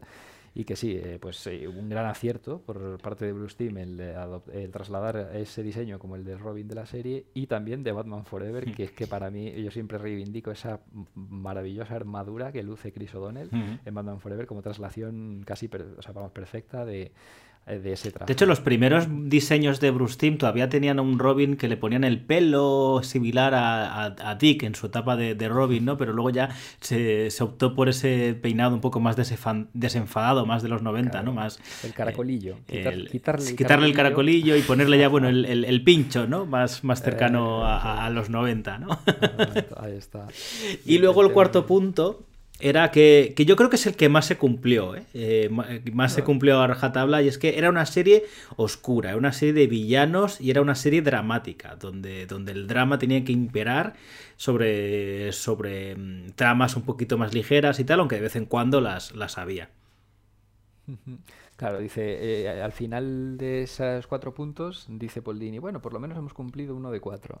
Era ese, ¿no? Pero, bueno, en realidad también el de Robin se cumplió durante 65 episodios, en los cuales me parece que de los 65 primeros episodios, eh, eh, Robin aparece en 12 o 13. ¿eh? O sea, Sí, o no, sea, no, no parece es demasiado. claro, me parece más. Y luego ya cuando se eh, instaura la época de las aventuras de Batman y Robin, por tema, pues eso. Mira, hablábamos pero- de la influencia de Akira, la, la película en... eh, de- bueno, la película que adaptaba el manga como influencia de la serie. ¿Recuerdas que en, uno de los, de los frames que aparecía en esta intro, ¿no? De, de cuando ya era Batman, la- las aventuras de Batman y Robin, era ese homenaje directo con la moto de Caneda, ¿no? Derrapando de, de Ah, Robin. Sí, sí, sí. Claro, extraído de. Bueno, y es que eh, bueno, la presencia de Robin es discreta en esta primera temporada, pero es em, protagonista directo de uno de los mejores episodios que incluso Sí. fue galardonado con el Emmy. Fue, se ganó un Emmy, es el episodio doble de El ajuste de cuentas de Robin. Robin's el- ¿no? Se llama en inglés. Robin's Reckoning, brillante. o sea, y contando Mm. el origen de mm, el origen de, de Robin, de Dick Grayson, ¿no? Desde la perspectiva de la serie, a través de flashbacks, y bueno, maravilloso. Hablando de, Y- y- de- Bueno, sí, continúa, disculpa. Ah, no, no, por, nada, por cerrar el tema de, de Robin, esto, ¿no? Que luego ya, pues, eh, pero fue muy poca, la, muy corta la época en la que Robin tenía que salir obligatoriamente en cada episodio. Son Hmm. unos 15, porque claro, la segunda temporada son 20, de los cuales 15 o 16 cumplen ese precepto de, de tener la carátula de Batman y Robin y que Robin salga en cada episodio. En todos. Y claro, por el tema de, de Kenner, del, aparte de Batman Forever, ¿no? Que por su propósito promocional, de, de ir ya mm, poniendo mm, eh, al público general sobre aviso de que Robin iba a tener una una eh, protagonismo Sí. importante, ¿no? Eh, pero también el tema de los juguetes de Kenner, que es que además sacó una línea, o sea, eh, después de la línea clásica de Batman Animated, luego eh, la siguiente era Batman Animated Crime Squad, el, el escuadrón contra el crimen, y entonces ya ahí se incluía, había un montón de variantes de, de Robin, ¿no? Que hasta entonces tenía muy pocas variantes dentro de las figuras, Robin, y en la segunda línea pues ya había casi, había casi tantos Robins como Batman, ¿no? Dentro de esa perspectiva de que los niños necesitaban un personaje más joven para identificarse, como bien decías antes. Que sí, a ver, Robin siempre ha tenido ese, esa cosa, ¿no? De hecho, Robin nace, nace por eso, ¿no? Por, por acercar los cómics de Batman a los niños, en realidad. O sea, De hecho, claro, eh, chocaba quizá con, con, esta idea primigenia eh, que tenían. Lo que pasa es que yo creo que adaptaron muy bien a Robin, ¿eh? Aquí en, Totalmente. Fíjate ese en la serie. episodio de... Claro. No, pero aquel momento, a lo mejor se hacía tanta insistencia en que Robin no saliera en cada episodio al principio porque era uno de los elementos que a lo mejor se asociaban más pues a la... Mm, es que Robin se asocia mucho a la, a, la Silver Age. Es que Robin se asocia totalmente, Batman con la Silver Age. Por, por lo menos el Robin de Dick Grayson, ¿no? Luego ya nos vamos a la, a la familia y empezamos a hablar de Nightwing, eh, Tim Drake, eh, Batgirl y tal, ya, ya se convierte en otra cosa. Claro, como que se tenía la idea en aquella de que Robin aligeraba el tono de, hmm. Batman, ¿no? Entonces, como ya habíamos, eh, como acababa de estrenarse Batman 89 con Batman en solitario y tal, como que el incluir a Robin constantemente iba mm, hacía que el público mm, general volviera al concepto más camp de Batman en vez de acostumbrar, en vez de seguir la continuidad con esa mm, oscuridad renovada, ¿no? Que se presentaba al público general. Entonces, por eso ahí se insistía, se le hacía tanto bullying, entre comillas, a, Robin. decir, se le hacía y se, le sigue haciendo, ¿eh? porque más allá de Batman Forever y de Batman y Robin, no ha vuelto a salir. Y, de hecho, porque claro, el, Robin de Nolan no, no, lo podemos considerar Robin, es un guiño que se le da al final, pero yo creo que está lejos de ser una adaptación, ¿verdad? Claro, sí, sí. No, bueno, en el mundo audiovisual pues siempre se le sigue, se sigue teniendo cierto recelo de Robin como de que, de que aligere a, Batman, ¿no? más allá de la mm. propia Animated, que en su última temporada además pues tenía eh, no uno, sino por así decir, dos Robins, ¿no? Sí. el antiguo Robin, y, el, y Robin Tim Drake. Sí, sí, por cierto que mucha gente le echa le echa mierda a la adaptación de la broma asesina por ese concepto de, de Batman eh, liándose con Batgirl, pero esto es algo que viene de aquí de, New Batman Adventures, eh, ya se dejaba intuir eso. Se dejaba intuir, nunca. No te creas, porque, hombre, sería un poco turbio, ¿eh? porque en realidad se mostraba, o sea, en Batman Adventures, tú hmm. tenías a Bárbara vinculada un poco sentimentalmente con Dick, ¿no? Sobre todo en, Sí, exacto. En la primera, en, Batman Animated Series, sí. Hmm. En New Batman Adventures se medio deja intuir. Eh, en en Mystery of the Batwoman lo hacen bastante explícito con alguna frase. Y en Batman Beyond llegan a confirmar, eh, siempre entre líneas, que Dick Grayson se distancia de Batman por el tema de Bárbara. Sí, eso es un poco. lo, que pasa es que, claro, la película de la broma asesina lo hace totalmente explícito. Claro, claro. Eso nunca había sido explícito, ¿no? Siempre algo que podías intuir, que podíamos entresacar, ¿no? Pero que no, y, claro, bueno, pues sí, sí, ahí está ese concepto un poco entremetido, digamos, ¿no? De, ahí, aunque también tuviéramos la vertiente más clásica de Bárbara, pues asociada sentimentalmente a Dick, sobre todo en la peli animada de, derivada de la serie eh, Sub-Zero, ¿no? Sí, Exacto. Eh, hablando de Robin, y por, bueno, cerrar, no, vamos a cerrar temas nunca, siempre nos va a llevar a, otros.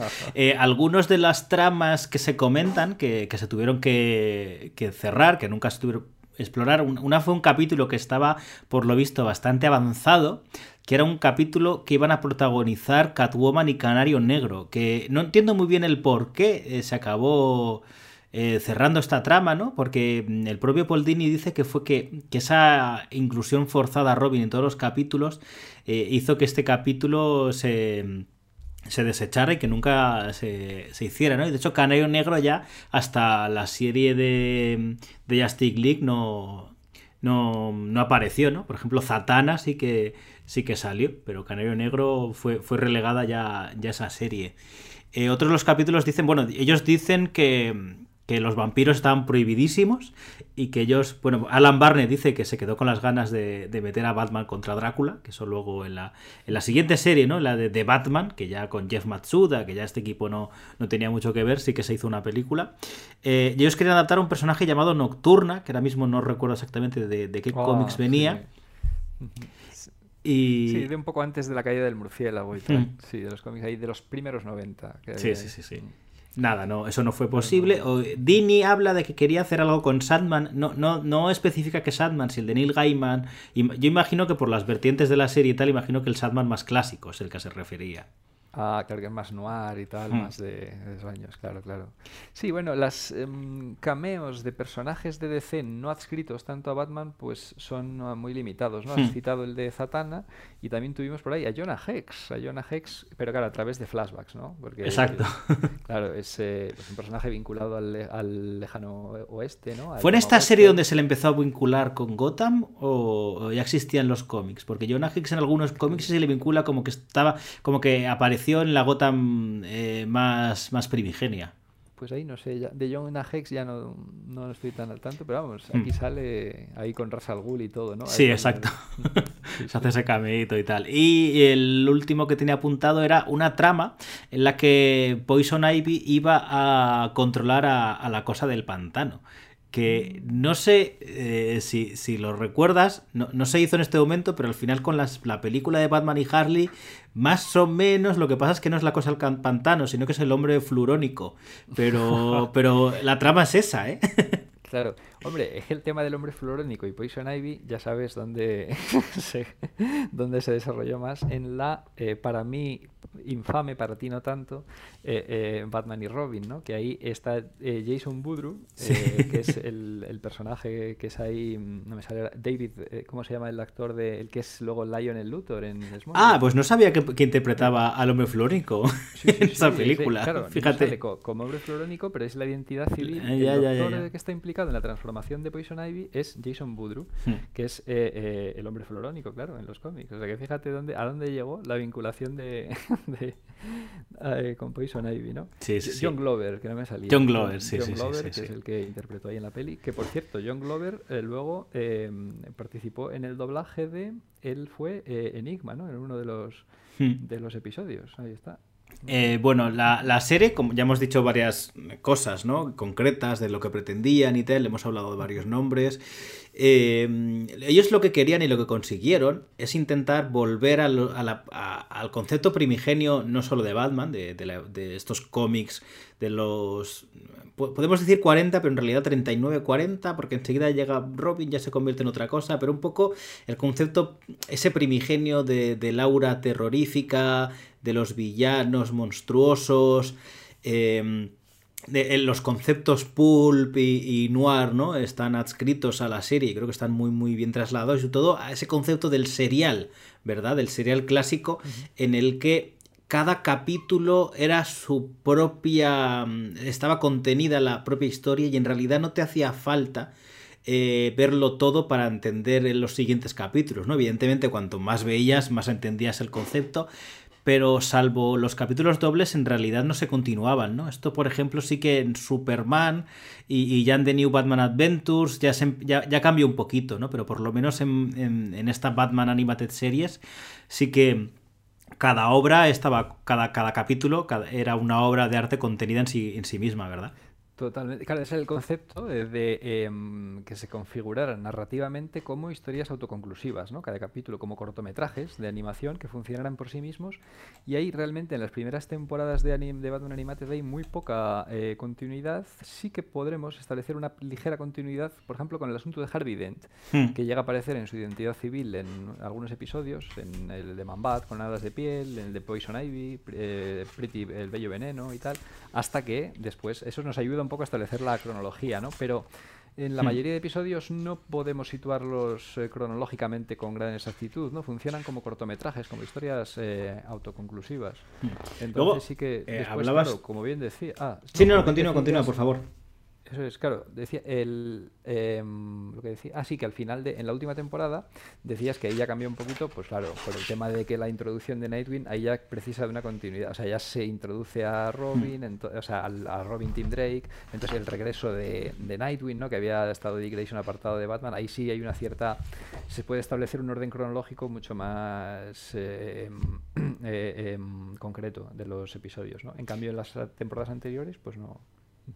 Eh, en realidad hay como también dos órdenes diferentes de, de, Ah, de- de- de ver la serie, ¿no? Que es el, el orden, eh, corrígeme si me equivoco, está como el orden de producción y el orden de emisión. Que, Eso es.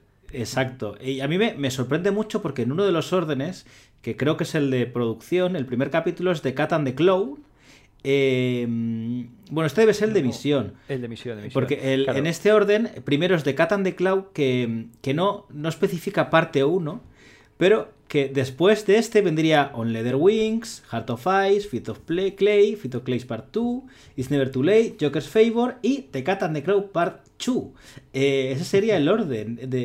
yo he seguido este orden, un- una de, las, de los múltiples visionados de la serie, seguí este orden y sí que tienes una mayor sensación de, de continuidad siguiéndolo, también te, te lo digo, ¿no? Pero es curioso porque en realidad el, el orden de producción, el primero es, que es como está ordenado en los Blu-rays, ¿no? Es eh, Leather Wings. Eh, y el segundo, eh, eh, Christmas eh, with Joker, ¿no?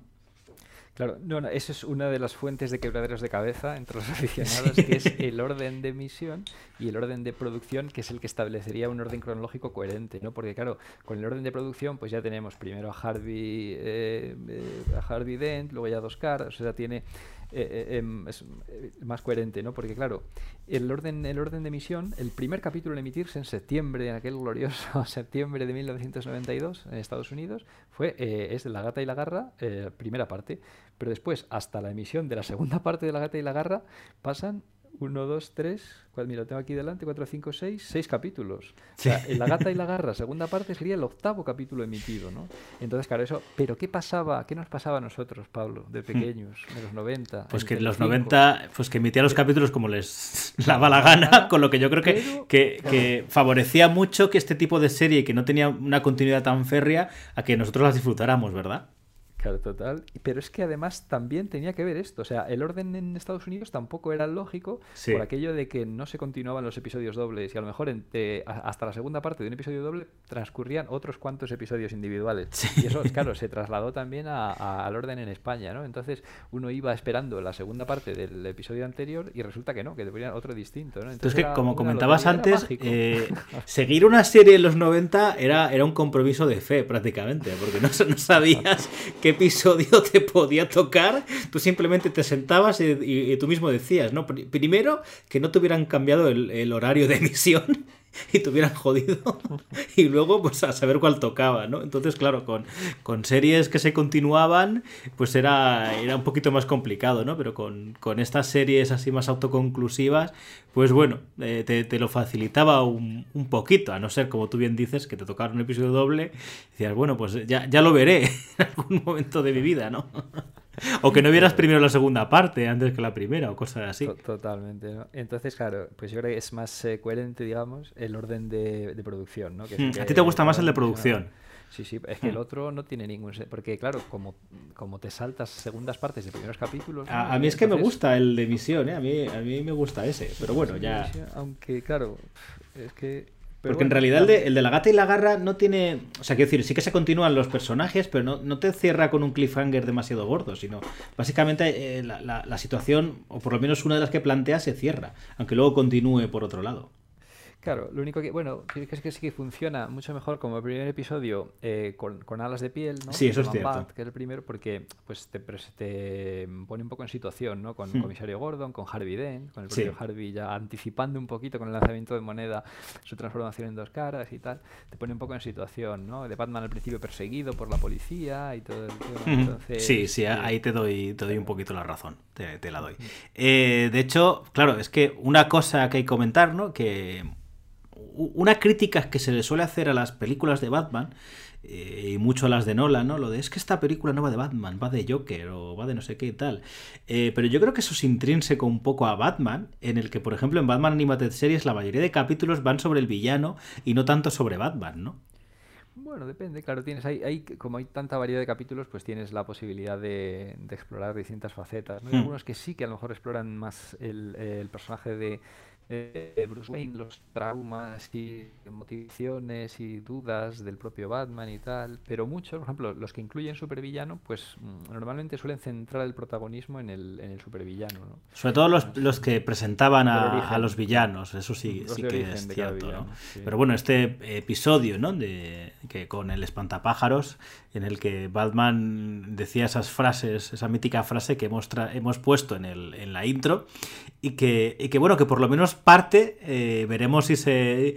Nuestra teoría de que en, en la película de Batman se, se, verá, ¿no? Que es Yo soy la noche, yo soy la venganza, yo soy Batman, ¿no? Es una frase magnífica que resume muy bien al personaje.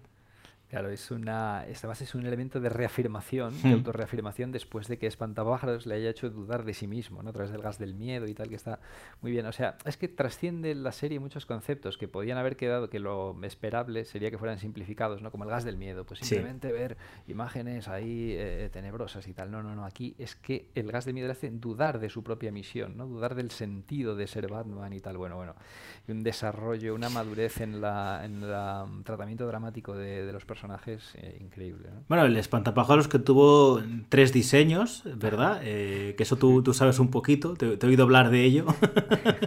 y en el que se dice, este último de, de, New Batman Adventures incluso te dejan caer que quizá ya, ya no tenga un rostro humano, ¿no?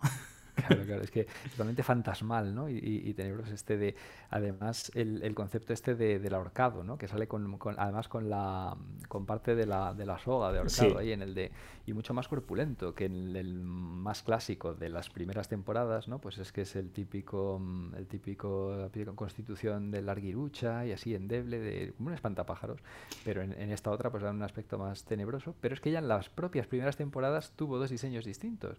El primero, que es el que no tiene el pelo de paja, ¿no? Es, mm. es así, pues el más larguirucho que mmm, solo duro, es, solo se presenta en, en, Nothing to Fear, en ese episodio del de Soy la venganza, soy la noche, en, en, Nada que temer, ¿no?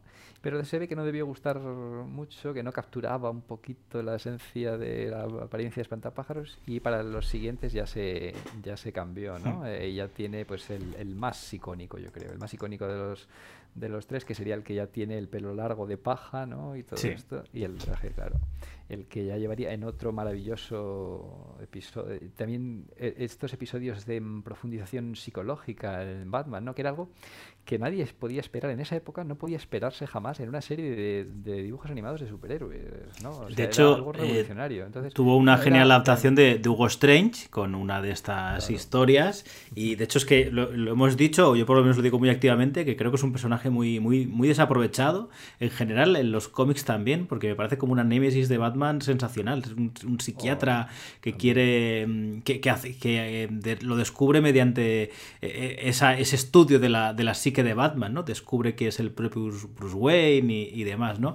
Que era... aquí en esta serie hay que recordar eh, que tampoco era un personaje que hubiera salido demasiado los cómics y de hecho, bueno, bebe mucho de esa etapa de Englehart que como ya hemos dicho y ya le dedicamos un, un vídeo en, en, el canal de YouTube de Soy Batfan que podéis recuperar, que todavía estará, en el que hablamos mucho de, de esta serie, como de, este, de esta etapa de Englehart y Marcel Roger que influenció muchísimo esta serie de animación. De hecho, en eh, Rupert Thorne eh, también, un personaje es que, villano que aparecía que, que, tampoco había hecho demasiadas apariciones en cómics, salvo en esa etapa en concreto. Esa etapa. Ahí está. Y, y, y, es interesante. Pues el, el, que te decía, el episodio de Espantapájaros, este que es eh, Sueños en la Oscuridad, Dreams in Darkness, eh, una, un concepto eh, estremecedor de Batman, ¿no? Ves a Batman con camisa de fuerza hmm. recluido en Arkham, o sea, y, y, atormentado por los traumas que le ha infligido el gas del miedo, de, o sea, el revivir sus propios traumas a través del gas del miedo del espantapájaros. Bueno, bueno, un concepto eh, eh, pues muy mm, eh, oscuro. Muy potente. Para, y... Muy potente para lo que era aquel momento, lo que habían sido hasta aquel momento, hasta los 90, las series de animación de superhéroes. claro, es que era, era una serie que no solo un niño podía ver y disfrutar, sino que alguien de una, de una edad un poco más adulta decía, oye, esto, es, esto, esto tiene un nivel de, de, escritura, de desarrollo claro. muy, muy, muy grande, ¿no? Digo y... más, no es solo que, que, que, que aparte del niño la podría disfrutar al adulto, no, es que más bien la escritura de guiones y el desarrollo de personajes, en la mayoría de capítulos, yo creo que más bien va enfocado a un público más adulto o por lo menos adolescente, pero a la vez si es compatible con el niño, ¿no? Sí, probable, probablemente sí. O sea, sí. Sí, sí, sí, Yo voy ese paso más allá. O sea, es que creo que no se escribe pensando en niños. Eh, los, la mayoría de capítulos, aunque hay algunos más ligeros, pues el de Navidad es con el Joker, el de... Hmm. El no, de sino que... Eh, o, pero... se, se piensa, o sea, se, se hace una escritura adulta, eh, haciendo este error que quizás estemos cometiendo, que es decir, como adulto algo bueno per se, pero bueno, se hace una escritura más, vamos a decir, compleja, pero que al, esta, al que eh, al emitirse un oro infantil, se hace para que un niño pueda entenderlo bien y, para que no aburra, ¿no? Pues se hace eh, pensando en un público muy amplio la, la serie. Yo creo que eso funciona, funciona muy bien. Eh, hablabas de la camisa de fuerza y antes de que se nos olvide hay que hablar de los títulos de crédito, ¿no? Esas, esas portadillas de créditos que le daban una iconocidad... Eh, espectacular eh, y que de hecho hemos visto gracias a, nuestro amigo Balan que, lo publicó en redes alguien que, de forma personal ha conseguido imprimírselas y, y, autoeditarse un librito que lamentablemente no está a la venta pero que con todas las el, precedente que nosotros tenemos de eso es el desplegable maravilloso que incluye en el, libro de la serie de Exacto. que incluye un desplegable con todas las pantallas de de títulos de episodio. Hmm. Algo que ha recuperado la serie de eh, los cómics de, de, Adventures Continuous, que por lo menos en, su, ah. en su versión digital sí que se intenta hacer esa portadilla, y que claro que en The New Batman Adventures no se mantuvo porque estas portadillas las realizaba Eric Radomski. Que, ya no estaba en el equipo creativo de, de esta segunda serie. Eh, ¿Qué más cositas podemos comentar? Eh, que me gustaría, antes que nos olvidara. sí, dime. No, los títulos de crédito que hay que decir que es que... Eh, es que son obras de arte. son obras de arte, pero es que además eh, em, ayudaban a establecer la atmósfera emocional de cada episodio. Sí. Generalmente, pues no, no, se limitaban a, como dicen en el libro, eso, no se limitan a presentar un fotograma dentro del episodio, una imagen característica del villano, no sé qué, no, no, no. Es captar, intentar captar la esencia, la temática, el tono del episodio eh, a través de, un concepto, ¿no? Por ejemplo, es interesante el de Harley y Ivy. Iba, iba a decir lo mismo. Es que me, gusta mucho, te, ha llamado la atención también, ¿no? Cómo describen en el libro en la forma en que representa, eh, o sea, en que se eligió, o sea, en vez de poner una imagen de las dos, de Harley y de Ivy, no, no, pues se representa cada villana con un torbellino de colores, de los colores icónicos de cada villana, ¿no? Además, en plan, pues como festivo, para reflejar el tono ligero del episodio. Claro, además el, el que cada capítulo tuviera su propia tipografía, que, que, estuviera en consonancia con, con la, el tono del, del, capítulo per se, ¿no? es que es un, un nivel artístico espectacular eh, espectacular. Eh, la serie. comentar antes de seguir? Es, lo que es que me gustó mucho lo que comentaste sobre Rupert Thorne y tal, que fíjate, es eh, un elemento muy presente en mis capítulos favoritos, Rupert Thorne. Digo, ostras, es que en, mi top de capítulos o en los que más, digo, está Rupert Thorne y es el. O sea, yo me arriesgo a decir que es el, eh, el, segundo villano que más aparece en la serie. pues yo creo que también, ¿eh?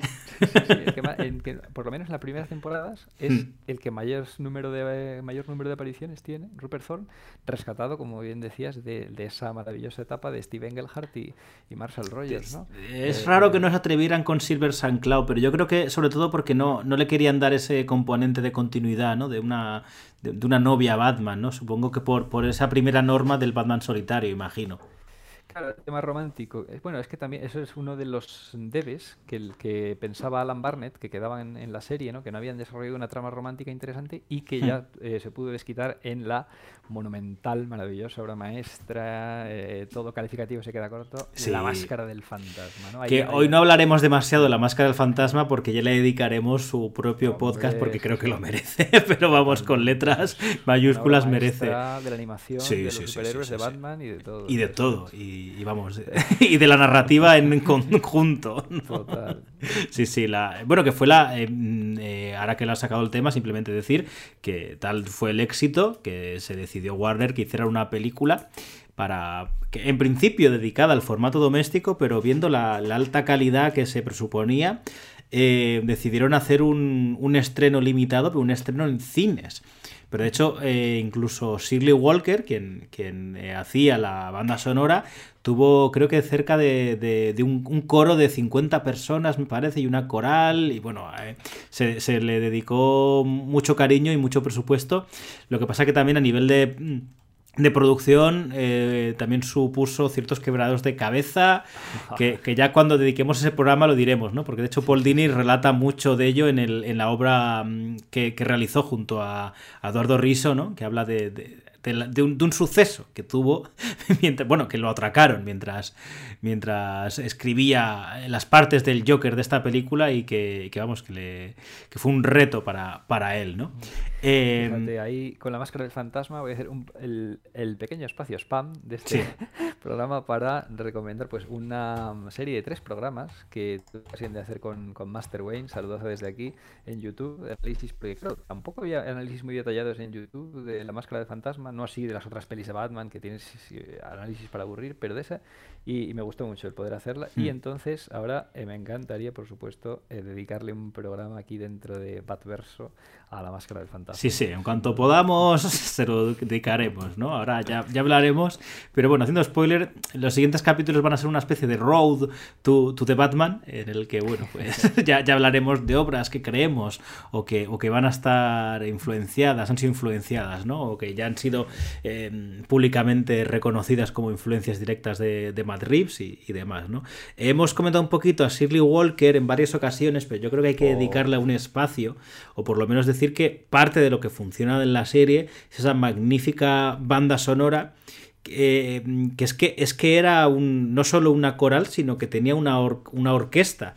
Eh, es decir, había tal cariño para el producto que la banda sonora era una orquesta de producciones cinematográficas. Claro, le daba un empaque y una superioridad respecto a cualquier otra serie coetánea que, era imposible luchar con, contra la, la calidad de esta Batman Animated Series. Y es que, aunque el intro venía de. era una variante del tema de Danny Elfman, luego dentro de la serie creó su propio estilo y unos temas y unos leitmotiv súper reconocibles y maravillosos. Es decir, que le costó un poquito eh, a Sidney Walker aceptar el tema de animación y tal, pero le pasó como a muchos que en cuanto vio este, ese, ese piloto ¿no? del que hemos hablamos, pues, y sobre todo cuando empezó a tener conversaciones con el equipo, se convenció de que esto no era el típico producto eh, y perdonadme la expresión porque no quiero tampoco hablar de ellos, pero no era, no era, bueno, no voy a decir nombres, no era el típico producto animado que podía tener en la mente a todo el mundo, ¿no?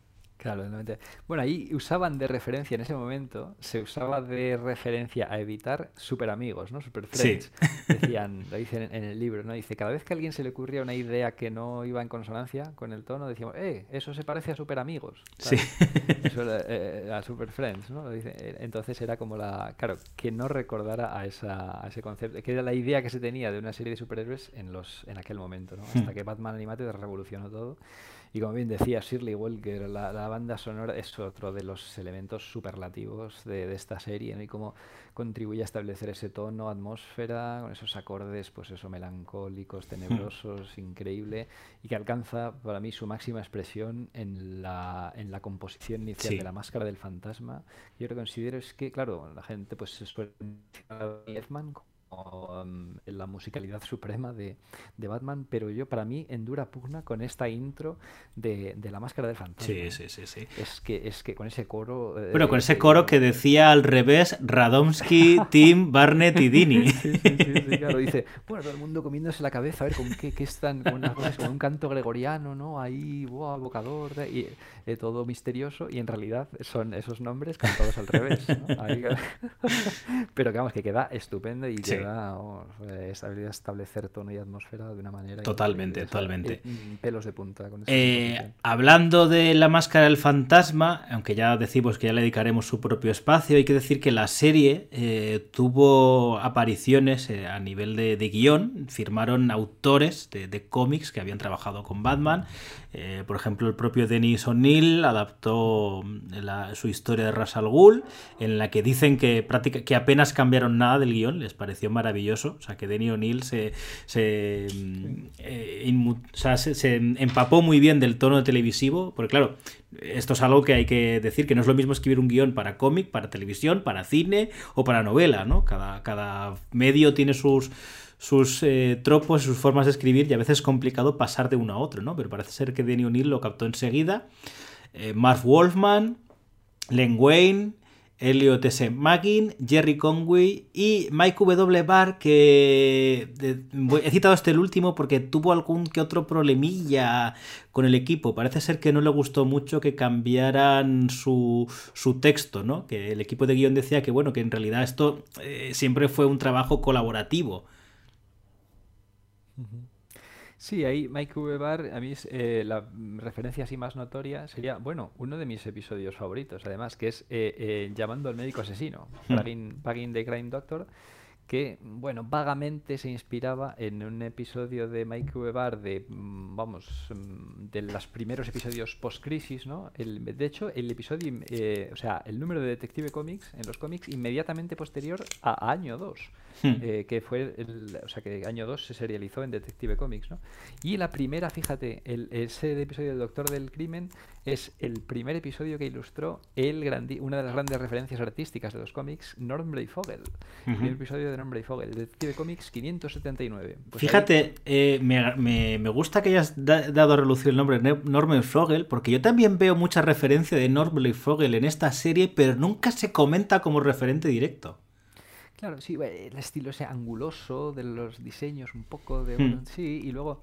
Claro, es que también estaba estableciendo mitología Norm Fogel con el guionista Alan Grant, ¿no? En aquel momento, por ejemplo, eh, que ellos crearon el, eh, un, de los pocos villanos modernos que se ha convertido en clásico, ¿no? Que sería Scarface, eh, cara cortada, ¿no? Y que fue adaptado aquí en la serie de animación, el ventríloco y Scarface, ¿no?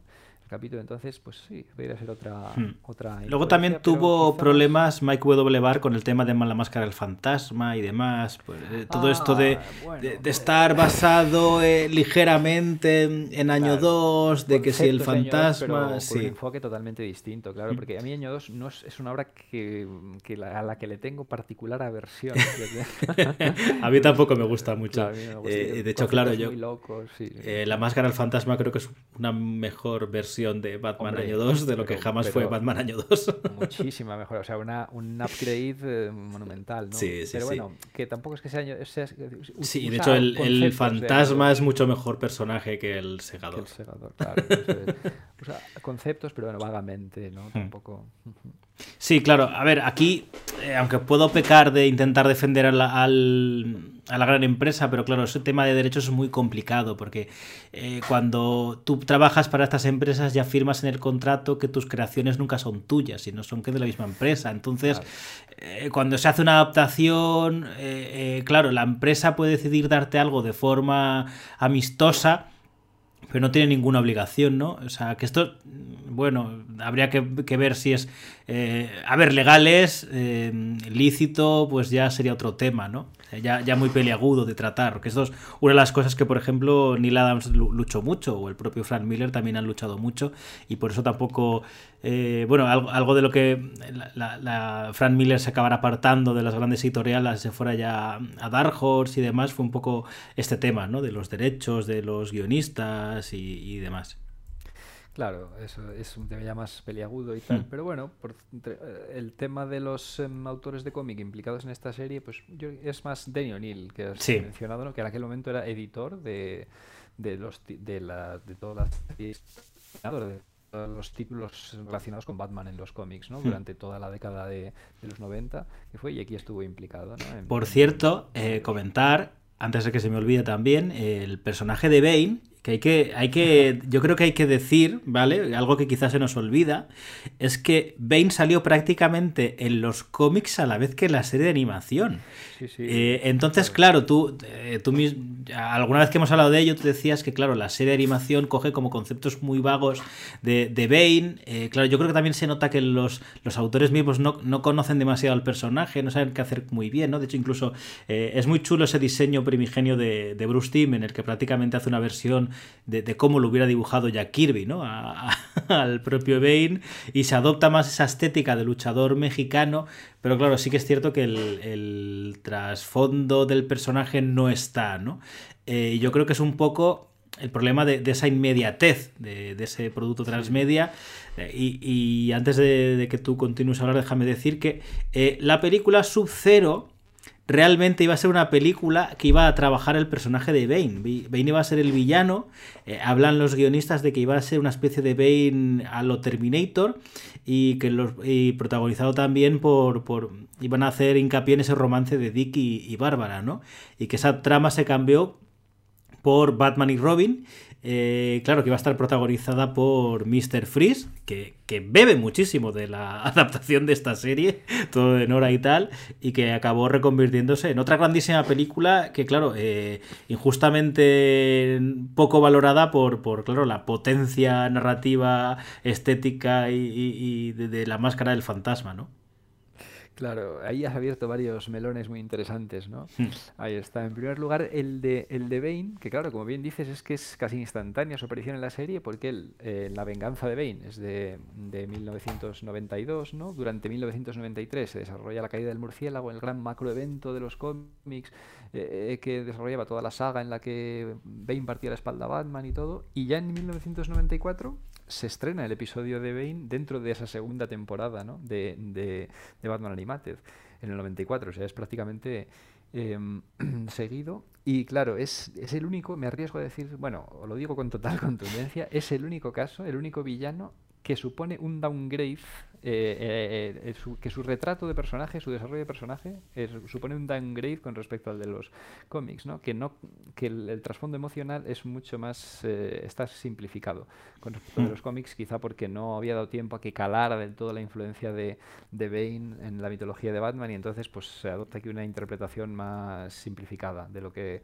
representa el personaje de Bane, ¿no? Mm. Sí, Se de hecho- traslada su inteligencia, su intelecto superior y todo esto, ¿no? Es como un mero merced, lo que sugiere su apariencia física más bien, ¿no? Exacto. Sí. Que primero es un, un luchador mexicano y luego un poco el tarado, el personaje este de Pulp Sí. Fiction, con este cuero y tal. Sí, que no, que no, toda esta complejidad intelectual que tienen los cómics no se traslada, ¿no? En la serie. Es el único caso en la que es un, en el que es un downgrade, el único. Es que el resto de villanos a todos se les da un trasfondo emocional interesante, excepto a quizás a, a, a Bane y tal. Luego también has hablado del tema de, de Sub-Zero, ¿no? Interesante esto de que, claro, es un, poco una maniobra promocional para acompañar el lanzamiento de, de Batman y Robin, ¿no? Porque presentaba a Mr. Freeze, el gran villano de la película, y a los tres, y se aparecían pues em, actuando juntos los tres héroes, Batman, Robin y Batgirl, Hmm. como ocurría en la, en la película, ¿no? Una película, bueno, ahí tenemos nuestras diferencias, yo para mí, eh, vamos, yo la, la aborrezco, Batman y Robin y tal, pero... tú- pero mm, y sí que es curioso cómo en Batman y Robin se adapta esa mitología de Mr. Freeze creada en Batman Animated, ¿no?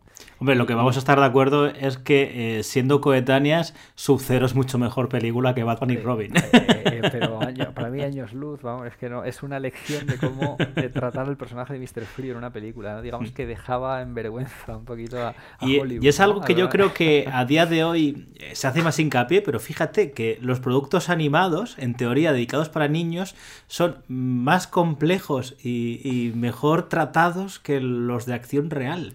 En es este una cosa curiosa. que, vamos, pero, a, pero a, a- a- a siglos luz, ¿no? Sí. Es una cosa tremenda. El tratamiento de Mr. Freeze tan complejo, tan dramático, de ese trasfondo Mm. en, en, en su cero, ¿no? Y lo y cómo se desviaba tanto a la comedia ligera camp en, en la película de Batman y Robin de, de Schumacher, ¿no? Bueno, hay, hay muchos condicionantes que determinan el por qué ya Schumacher se entrega al tono camp y tal en esta segunda, que no tanto, o sea, o no, o muy, o no, o mucho menos en, en Batman Forever, ¿no? Y Hmm. bueno, por cierto, Joel Schumacher está entre los mm, entre los artistas que mm, eh, en el prólogo del libro, de este Ujú. libro que pues dedican sus alabanzas a Animatez y él pues eso, de- la dedica- y, y lo establece como una fuente de inspiración eh, eh, im- imprescindible, ¿no? Batman Animatez para, para sus películas eh, y para, para cualquiera que se acerque a adaptar a conceptos de Batman, ¿no? Tenemos que hablar también, yo creo, de una persona muy importante que es Andrea Romano, que fue la, la directora de casting de, de la serie y, y algo que ha avanzado yo un poquito hacia adelante, ¿no?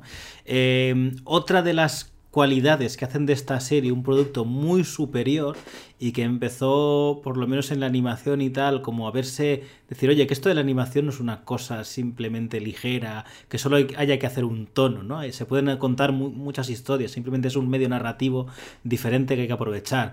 Eh, Andrea Romano también auspiciada por el equipo creativo, ya estos nombres que nos hemos cansado de, repetir, eh, cuando hacían el casting querían dejar muy claro que esto no se trataba de, de hacer voz típica de dibujos animados, ¿no? Eh, eh, no era hacer voces gritonas con tonos preestablecidos, sino que en realidad ellos querían una interpretación teatral y de hecho en la mayor parte de casos contrataron actores que venían más del, del teatro que quizá mm, grandes nombres, ¿no? Y de hecho, eh, a ver, yo creo que va- vamos a destacar algún nombre y uno es Kevin Conroy, que es el que interpreta a Batman, que es lo que decía yo. Eh, Kevin Conroy y hace dos tonos muy diferentes. hace un tono de Batman y hace otro tono diferente cuando interpreta a Bruce Wayne, que tú puedes pensar que puede ser algo relacionado como Christian Bale, ¿no? Que ponía esa voz así un poco más cavernosa y tal. Pero eh, todo esto se reafirma en Batman Beyond cuando, eh, digamos, Bruce solo utiliza el tono de Batman, dando a entender que ese tono un poco más amable o, era realmente el tono forzado que hacía, eh, que hacía Batman, ¿no? Cuando tenía esa, esa mm, identidad. Totalmente. Es que es otro elemento clave, el del doblaje en esta serie, para ayudar a establecer ese tono eh, eh, pues más eh, maduro, más adulto y que la distanciara de las series de animación clásicas de superhéroes que mm, tenían pues em, interpretaciones histriónicas para cada personaje, ¿no? Tonos mm. forzados, histriónicos, caricaturescos para cada personaje. Y aquí no, aquí se le daba se le intentaba dotar de un empaque dramático a cada interpretación, ¿no? Y suenan como si fuera un doblaje de de una serie live action, eh, hmm. una serie de, Claro, que ahora ya estamos acostumbrados a que en la animación se use ese tipo de doblaje, pero en aquel entonces era algo totalmente novedoso. aquí hablamos de doblaje porque estamos acostumbrados a, España, que, se doblan las series y tal, pero aquí hay que entender que en Estados Unidos el, proceso es el contrario. Primero se graban las voces y dependiendo de la interpretación del actor, se dibuja eh, las personalidades o las expresiones de otra manera, ¿no?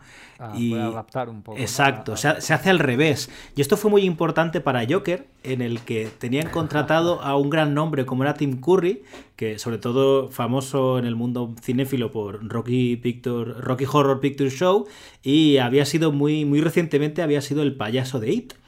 Y tuvieron un problema y es que resulta que eh, eh, ellos hablan muy bien de él en el libro, ¿eh? se habla muy bien de Tim Curry y dicen que, tenía un tono muy bueno pero que solo era un tono muy tenebroso y que eso les causaba un poco de, choque porque ellos querían hacer, hablando de, como hemos dicho muchas veces, hay muchas versiones de Joker, ellos querían adscribirse a eso, que cada capítulo de Joker o cada frase de Joker fuera una versión diferente de esto, ¿no? Y nada, simplemente no terminó de funcionar. Ahí está. Y entonces ya le surgió la oportunidad. ¿A quién? ¿A quién? a nuestro queridísimo Mark Hamill, que curiosamente, y eso es algo que le sorprendió mucho, Mark Hamill era un fan absoluto de Batman. Totalmente. Y, venía con muchas ideas y con cómics y tal, sí, sí, sí. Un lector de cómics tal.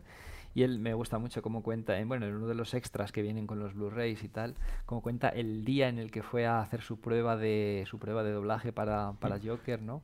claro, porque él, hay que decir que él primero hizo un pequeñito papel en un capítulo y, él, y él dijo, bueno, si no, dudéis en llamarme, que me gustaría, ¿no? De hecho, él pidió que quería hacer un, un, personaje más de, de, más calado, ¿no? Él pidió, pidió hacer un villano principal. Claro, y quién iba a imaginar que sería el mismísimo antagonista, archienemigo, ¿no? Eh, el príncipe payaso del crimen.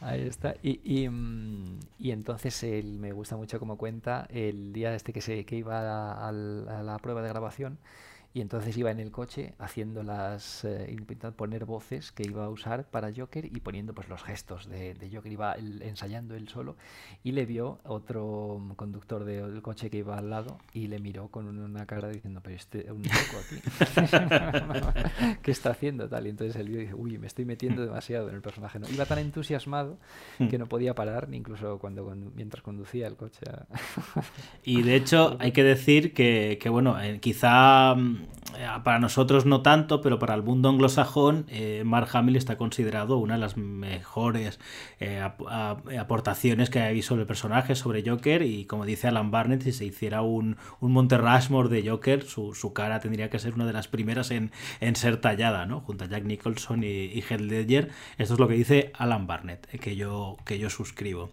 Y bueno, decir ligeramente, antes de pasar a, a, una de las características de Animated Series, que es Harley Quinn. Eh, antes de ir a Harley Quinn, que poco hemos hablado para lo que merece, pero bueno, eh, decir que el doblaje en castellano, que es el que nosotros conocemos, no era malo, era un buen doblaje, y que venía heredado de Batman Vuelve. Eh, de hecho, Fernando de Luis ah, venía de ser el Batman en esta película. O por ejemplo, ahora mismo no tengo el nombre, eh, pero el, pingüino era el mismo actor de doblaje, que era quien más adelante ha interpretado a, Peter Griffin y, demás, ¿no? Y de hecho creo que el, eh, Serena creo que era la misma, ¿no? Paloma Escola creo que era, era la misma que interpretaba a Catwoman en Batman Vuelve, ¿no? los- no me acuerdo ahora. Por aquí, los, la ficha de doblaje, efectivamente, Paloma Escola era a- Adrián Barbo. Y Juan Perucho la- era el pingüino. Juan Perucho, efectivamente, el pingüino, que era eh, eh, Paul Williams en la versión original. Y luego aquí, fíjate, a mí, eh, eh, Fernando de Luis. Fernando de Luis, que por claro, ahora tenemos a Claudio Serrano, ¿no? Doblando a Christopher Nolan, a Ben Affleck y, a, y, y películas de animación y tal.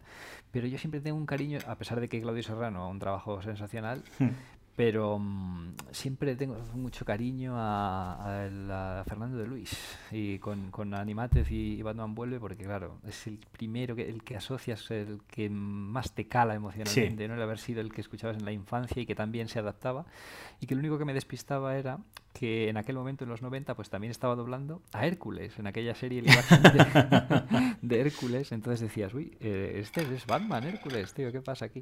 Y era un poco Pues eso, no, no te digo qué más nombres hace entonces Fernando de Luis por si te pasa eso, ¿vale? Ah, sí, bueno, ahí en... en, Me llamo Earl y demás. ¿no? Eh, me llamo Y en, en eh, CSI, en alguna de CSI Sí, por sí. ahí. que fue- Bueno, Lu- Luis Bajo, que no, lo- si quieres lo nombramos, ¿no? Haciendo también de Joker, que también hacía una, una muy buena in- interpretación. Pero bueno, yo creo que antes, porque sé que tú tienes prisa y que hay que medio cerrar, eh, Arlene Sorkin, eh, creo que hay que hablar de ella, de, de Harley Quinn. Está la gran aportación de...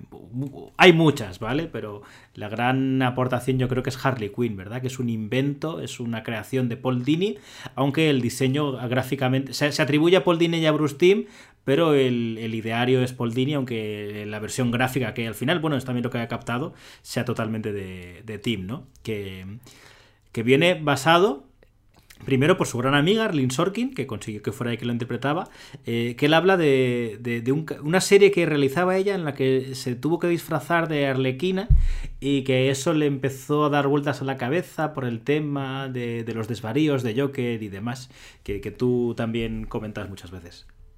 Totalmente, ¿no? Que ella adaptaba gestos particulares de, de Arlene Sorkin y la expresividad de Arlene Sorkin le inspiró al propio Paul para eh, eh, em, representar la personalidad de, de Harley Quinn, ¿no?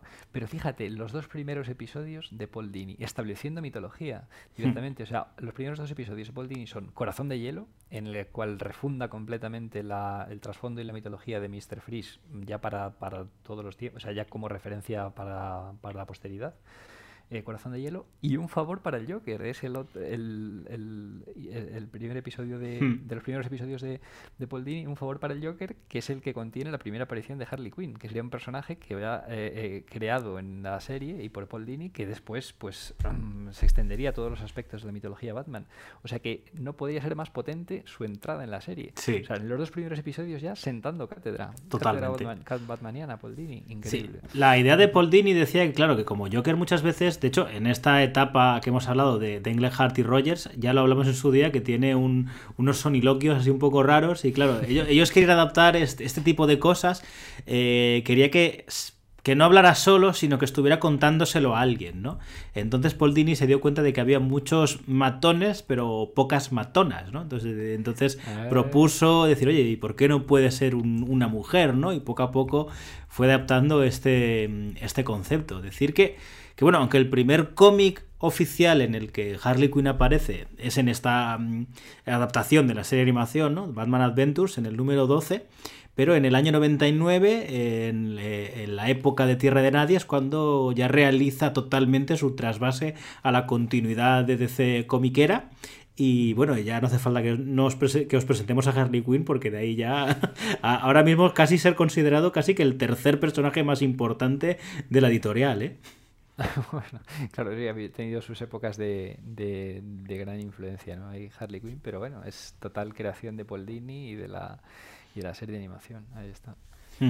Así Eh, a mí es un personaje que me, que me encanta, me vuelve loco. Y Claro. bueno, yo creo que es justo también decir que son personajes diferentes el de, el de esta serie que el que existe actu- actualmente. Claro, no, no digo ni que uno un sea mejor ni peor, son Hombre, diferentes.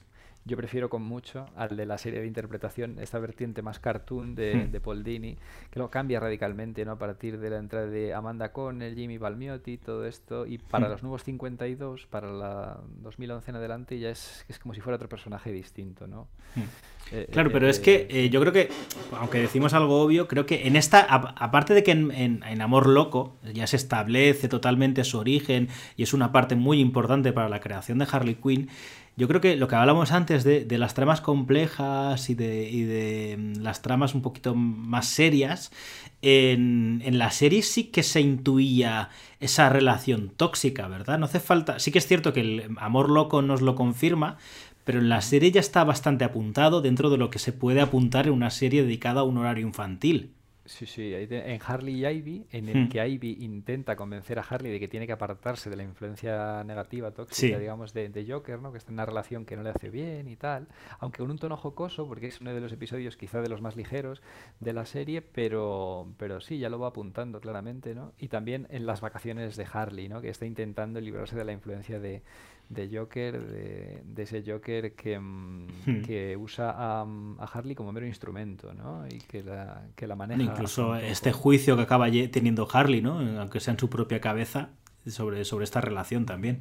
Sí, sí, sí. Es que ya la serie, claro, no puede mm, hacerlo tan explícito como, Hmm. como, mm, pudiera querer, ¿no? Por el tema de que tiene que mantenerse en los parámetros de poder ser compatible con un horario, infantil, pero lo apunta bastante inteligentemente, ¿no? Con la, mucha sutileza, como hace con muchos conceptos. De hecho, es tan importante la creación del personaje que, aunque sus primeras apariciones por, por tema de producción, los primeros hay muchos capítulos de Joker, sobre todo de los primeros, que no siempre aparece Harley, pero hay un punto en el que Harley es parte del alma de la serie y los propios creadores dicen, bueno, Paul Dini nos lo colocó y al final eh, es que simplemente queríamos hacer a Harley, ¿no? Queríamos adaptarla y cada vez, eh, por eso hasta tuvo, como tú bien has dicho, sus propias tramas en solitario que algunas veces no tenían que ver con, con Joker. Ahí está, ya se desvincula de- del propio Joker, ¿no? Empieza, se asocia primero con Poison Ivy, en Harley y Ivy, y luego tiene su- sus propios episodios, como el de las vacaciones de, de Harley, ¿no?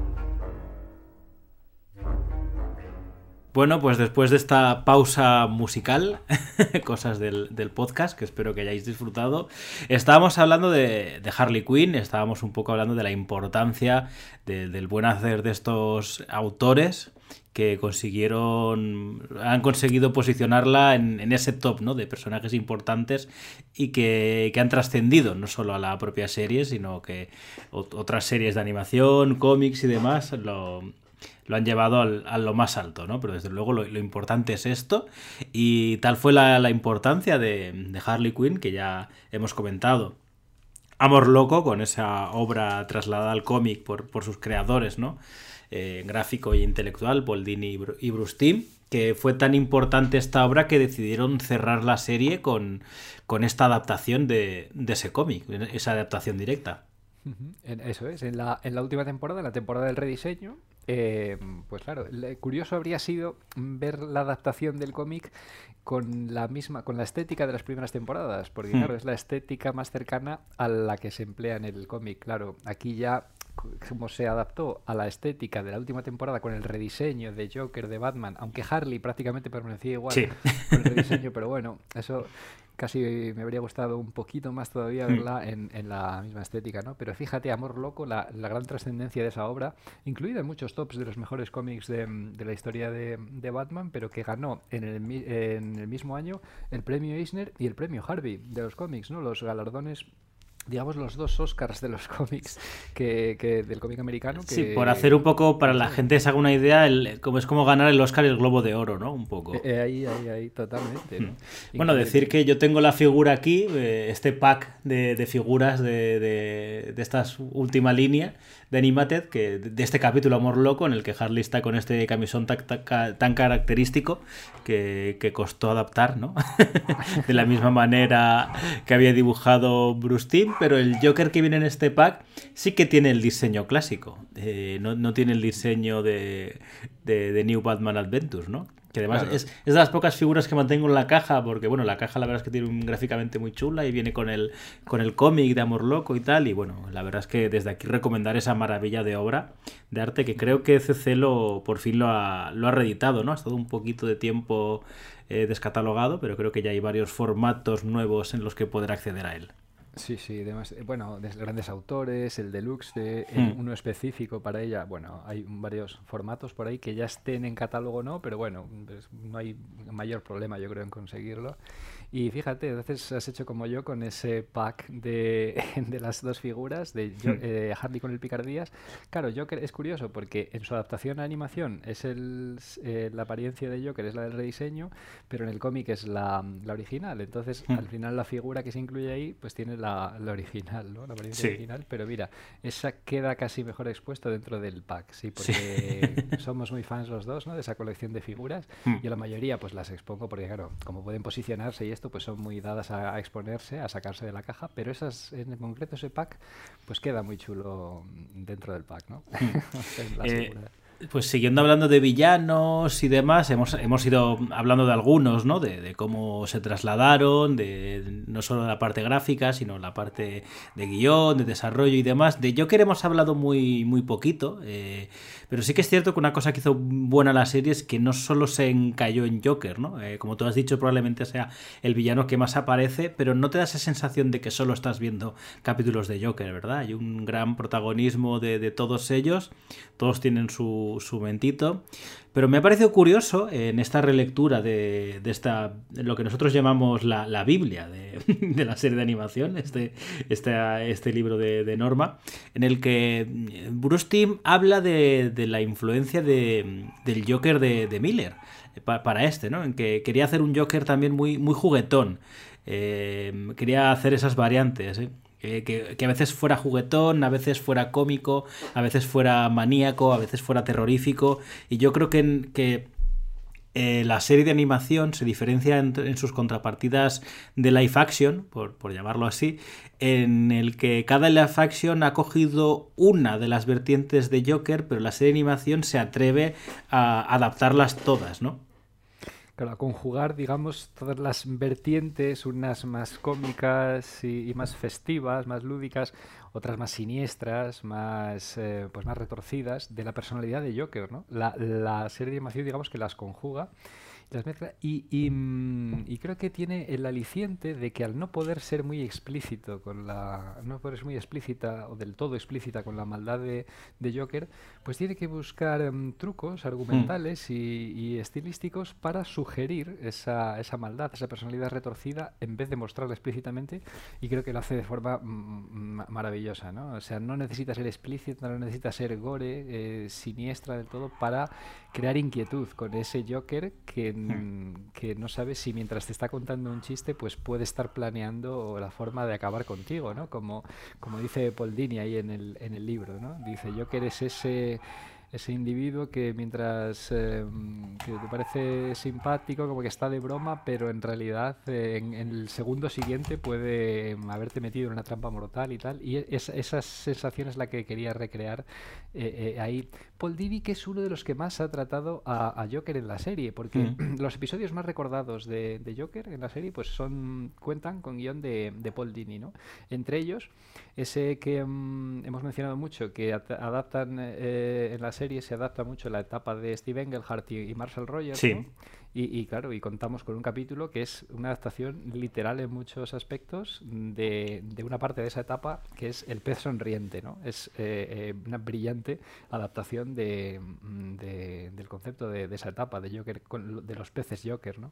Y todo ese tema. De hecho, ya lo hemos dicho que escribió tanto y tan bien Paul a Joker que por eso se le, se le adjudicó sus, sus escenas en la escritura de La Máscara del Fantasma, ¿no? A, a Paul Dini. Era casi como como una, una, referencia ya, una, un tótem de, escritura. De hecho, eh, ya digo, es que, claro, nos lleva a hablar de Batman la Máscara Fantasma, aunque hay que frenarse para que en su propio podcast decir cosas, pero bueno, una parte importante es que se dividieron eh, los guionistas en, diferentes eh, facetas, ¿no? Y una era la, trama más romántica y otra era la, de Joker, por, ejemplo, ¿no? Entre, entre otras cosas. Otros villanos que podríamos comentar, aunque fuera brevemente, yo tenía apuntado el eh, Enigma, ¿no? Eh, hablábamos antes, bueno, ayer te pregunté, ¿no? Enigma o acertijo, ¿no? Yo creo que cada uno lo, dirá de alguna manera, pero yo creo que nuestra generación me da a mí que influenciados por esta serie y probablemente por Batman Forever, eh, somos más dados a decir Enigma, ¿no? Quizá.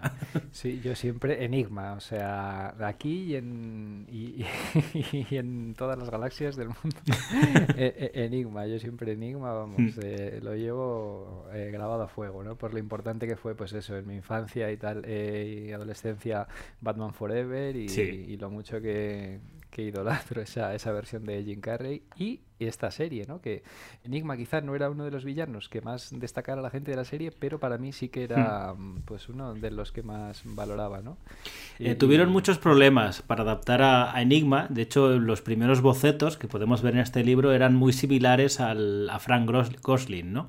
El, el actor que lo interpretó en, en, Batman, eh, la serie de Batman de, de Adam West, ¿no? pero supongo que en un punto dado se apartaron. Ellos mismos decían, y lo comenta Paul Dini, que es un personaje muy... que, es difícil de trasladar, de, sacar del cómic, ¿no? Eh, por todo el tema de las... Eh, de las adivinanzas, de que, de que sin darte cuenta lo puedes llevar a un lugar similar al camp. Claro, es que de por sí Enigma, o sea, en su iconicidad y en su esencia, tiene ese componente histriónico, lúdico, festivo, hmm. exhibicionista casi. O sea, es un histriónico eh, total, ¿no? E, e, enigma. Entonces, claro, pues caías en, la, el peligro de, llevar el tono del episodio en el que apareciera a, pues, eh, a un. Una variante demasiado, demasiado camp. Y de hecho, bueno, los episodios en los que aparece son de los más ligeros de la serie, como corresponde al propio Enigma, ¿no? Si es que va en el propio concepto de personaje, pero bueno, que sí que hay que hacer ese esfuerzo por intentar no, no mm, eh, eh, eh, dejarse llevar por el histrionismo desenfrenado ya de, de, Frank Gorsing. Que por cierto, que la adaptación de, que Enigma vaya con, con, traje de chaqueta y el bombín y tal, también es de, la serie de los 60.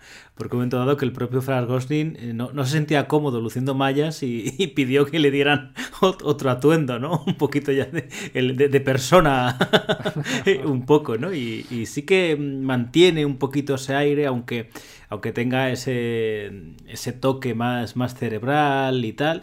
Y que estaba recordando ahora la, etapa que, en cuanto acabemos este Road to the Batman intentaremos hablar de ella, ¿no? de ese detective cómics de, Paul Dini, en el que le dio una evolución para mí muy interesante a Enigma, pero que se ha olvidado muy rápido, ¿no? ya se ha convertido otra vez en otra cosa. Mm, ahí está. Y mm, bueno, eh, fíjate, incluso eh, esa mayor sobriedad que, quería dársele a, la versión de Animatez se traduce un poco también en la estética, ¿no? Que a pesar de que, bueno, pues es llamativa, es eh, así colorida con, el, con ese verde predominante, pero no es el típico traje plagado de interrogantes que hmm. habíamos visto en muchas versiones del cómic, en la serie de los 60, ¿no? Se le intenta dar pues un poquito más sobrio, con la chaqueta verde, interrogante un poco más discreto solo en la corbata. Eso es. Y entonces, bueno, y, su origen como una mente brillante que es em, manipulada por un jefe de empresa que le, que le traiciona, digamos, ¿no? Es un poquito ese mismo concepto, lo empleó luego Joel Schumacher en, en Batman Forever. Sí, totalmente. En este caso, aunque Jim Carrey sí, que se basó más en Frank Gosling, también, también por las capacidades propias de, la utilización del slapstick de, de Jim Carrey y que sí que estamos de acuerdo tú y yo que, es lo más destacable de... Bueno, no sé si lo más de los dos, pero bueno, yo por lo menos lo defiendo mucho de Batman Forever, la interpretación de Jim Carrey, ¿eh? me parece de lo mejor. Totalmente, ¿no? A mí, bueno, para mí es maravilloso. Eh, es algo, eh, yo tengo muchísimo cariño ¿no? a esa, esa hmm. interpretación y que además va bastante en línea, quizás lo lleva un pasito, un pasito más allá, el histrionismo Jim Carrey, porque, es, porque es Jim Carrey, ¿no? Y, tiene, pero vamos, que va, en consonancia con el personaje. Pero claro, por cierto, esa sobriedad de la que hablamos, luego en The New Batman Adventures se van por el otro lado totalmente. Vuelven a las mallas, ¿no? sí. Ahí están las dos. Y fíjate, en Batman Forever pues es un poquito, lo, a veces usa chaqueta, a veces usa mallas, depende. Pero bueno, el origen, ¿no? Lo que empleó Joel Schumacher como él dice en, hmm. estos um, serie de agradecimientos a la serie ¿no? que salen en el libro por varios artistas, él, lo reconoce como una gran fuente de inspiración y se ve esa influencia en el hecho de adaptar un poquito el origen de, Enigma en la serie a la película, en este caso, en el caso de la película, relacionándolo con Bruce Wayne en vez de ser otro empresario. Luego me gustaría destacar la adaptación de Clayface, de, en, el, que lo que aquí lo que hacen todo el equipo creativo de esta serie es eh, aunar las diferentes versiones de Clayface en una sola, eh, dándole pues mayor, casi que mayor trascendencia ¿no? a, lo visto en los cómics. Otro de estos casos que hemos comentado alguno en el que la serie eh, a veces supera al original o por lo menos a, a las variantes de cómics, ¿no? Totalmente. Y fíjate que em, en los cómics, en aquel momento, en los cómics acababa de aparecer el Clayface definitivo, que era Basil Carlo, que ya de por sí aunaba las propiedades de los otros Clayfaces, ¿no? Recordemos que había habido cuatro, eh, cuatro caras de barro, cuatro Clayface, hasta el momento en los cómics, y en esa historia de Alan Grant y Norman Fogel, del mm. año 89, pues ahí al final de la historia, bueno, pues eh, Basil Carlo, mm, bueno, a, través de una trama enrevesada, pues se hace con los poderes de todos los demás, ¿no? Y se convierte en el Clayface que combina todos los poderes. De tal manera que el de la serie, a pesar de que usaba la identidad civil de Matt Higan, que era el segundo Clayface, que bueno, murió en Crisis en Tierras Infinitas en los cómics, pero eso, ese, mm, o sea, la identidad civil de Matt Higan, pero el concepto era el del Clayface definitivo de Basil Carlo, y de hecho, mm, la mayor parte de elementos del trasfondo de, la, de su identidad civil eran de Basil Carlo y no de Matt Higan, porque era un actor también que había tenido eh, em, problemas, pues un, un, actor em, eh, de cine empeñado en, en, tener éxito y que usa métodos turbios para para hacerse conciertos. Bueno, pero ese trasfondo de actor es el de Basil Carlo, ¿no? A pesar de que se usaba la, identidad civil de Matt Higan, mm. que en realidad en los cómics era un investigador que se encontraba con una serie de productos químicos en una cueva y tal, ¿no? Pero entonces como eh, se hacía un híbrido, una mezcolanza de los varios eh, Clayface que había habido en los cómics, ¿no? Para dar con una pues em, con las eh, y además eso lo que tú dices eh, un, un, upgrade total. Otro caso de esos en, eh, los que la serie eleva a nuevos niveles el trasfondo de un personaje concreto. Es el de Clayface un episodio doble de origen em, Feet of Clay. Brillante, maravilloso. Y también el siguiente episodio en el que aparece, en Much Life, em, eh, eh, además eh, em, da otro mm, profundiza por así decir más en el, en el tono trágico del personaje era un personaje que no tenía ese tono tan tan trágico digamos bueno quizá el tercer de lo de los Clayface sí que en aquella historia de Alan Moore en los cómics pero no tenía ese componente pues tan mm. dramático trágico operístico casi que se le da en la serie de animación ¿no? que es que lo eleva lo, lo lleva a otro a otro nivel por hablar también de esa unión que hubo no de entre Baby Doll y Killer Croc, que también fue maravillosa, o, Killer Croc con ese origen casi más clásico, ¿no? Uniéndole al, al circo y demás, o sea, como podemos ver a una van de, todas las épocas, no tenían, no, era como otras series que quizás solo se basaban en una en concreto y, pasaban de las otras, ¿no? Sino que cogían de todas los que, lo que veían que era más rescatable o, por lo menos lo que mejor funcionaba con el tono que ellos querían imperar, ¿no? Eh, si quieres hablar de algún villano más que se te ocurra o si no pasamos un poquito a, a aunque más o menos en general hemos hablado, a la creación de New Batman Adventures. Sí, yo creo que hemos dado un repaso a todos los, villanos principales, ¿no? Dos caras también, sí, porque hemos mencionado, bueno... Ah, bueno, sí, hemos, eh, hemos hablado un poco y ahora, mm, bueno, ahora probablemente hablemos otro poco más, pero sí que es cierto que por decir de dos caras, eh, creo que también es de la versión definitiva, sobre todo eh, con, con, ese traje, ¿no? El traje, en vez de tan histriónico, con diferentes colores y demás también, es que dos caras ha sido un personaje que ha tenido muchos problemas hasta casi que la propia serie lo, impulsa como, como, villano, ¿no? Y de hecho yo lo considero mi villano favorito de, Batman, por, para mí, por encima de, Joker, en mi gusto personal. Eh, pero claro, este, quiero decir, porque en su día, como parecía un personaje muy tenebroso, se apartó un poquito en la propia serie de de Adam West no, no, tuvo cabida, a pesar de que hay un episodio perdido que hace poco em, dibujó José Luis García López eh, de forma maravillosa, como todo lo que hace José Luis García López. y, pero hasta fue, fue un poco también en esta serie donde se le empezó a dar una mayor importancia y empezó a crecer, ¿verdad?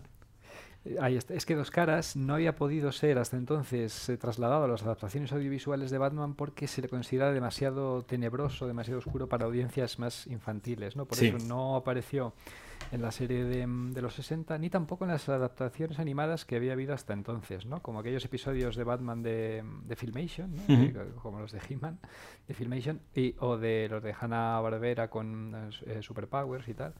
Y entonces, pero fíjate, comentabas ahora ese cómic que, que, adaptaba el episodio perdido de dos caras de, de, Batman de los 60 o la película. Se hizo una película de animación en la que representaba cómo habría sido la aparición de dos caras en la serie de los 60. ¿no?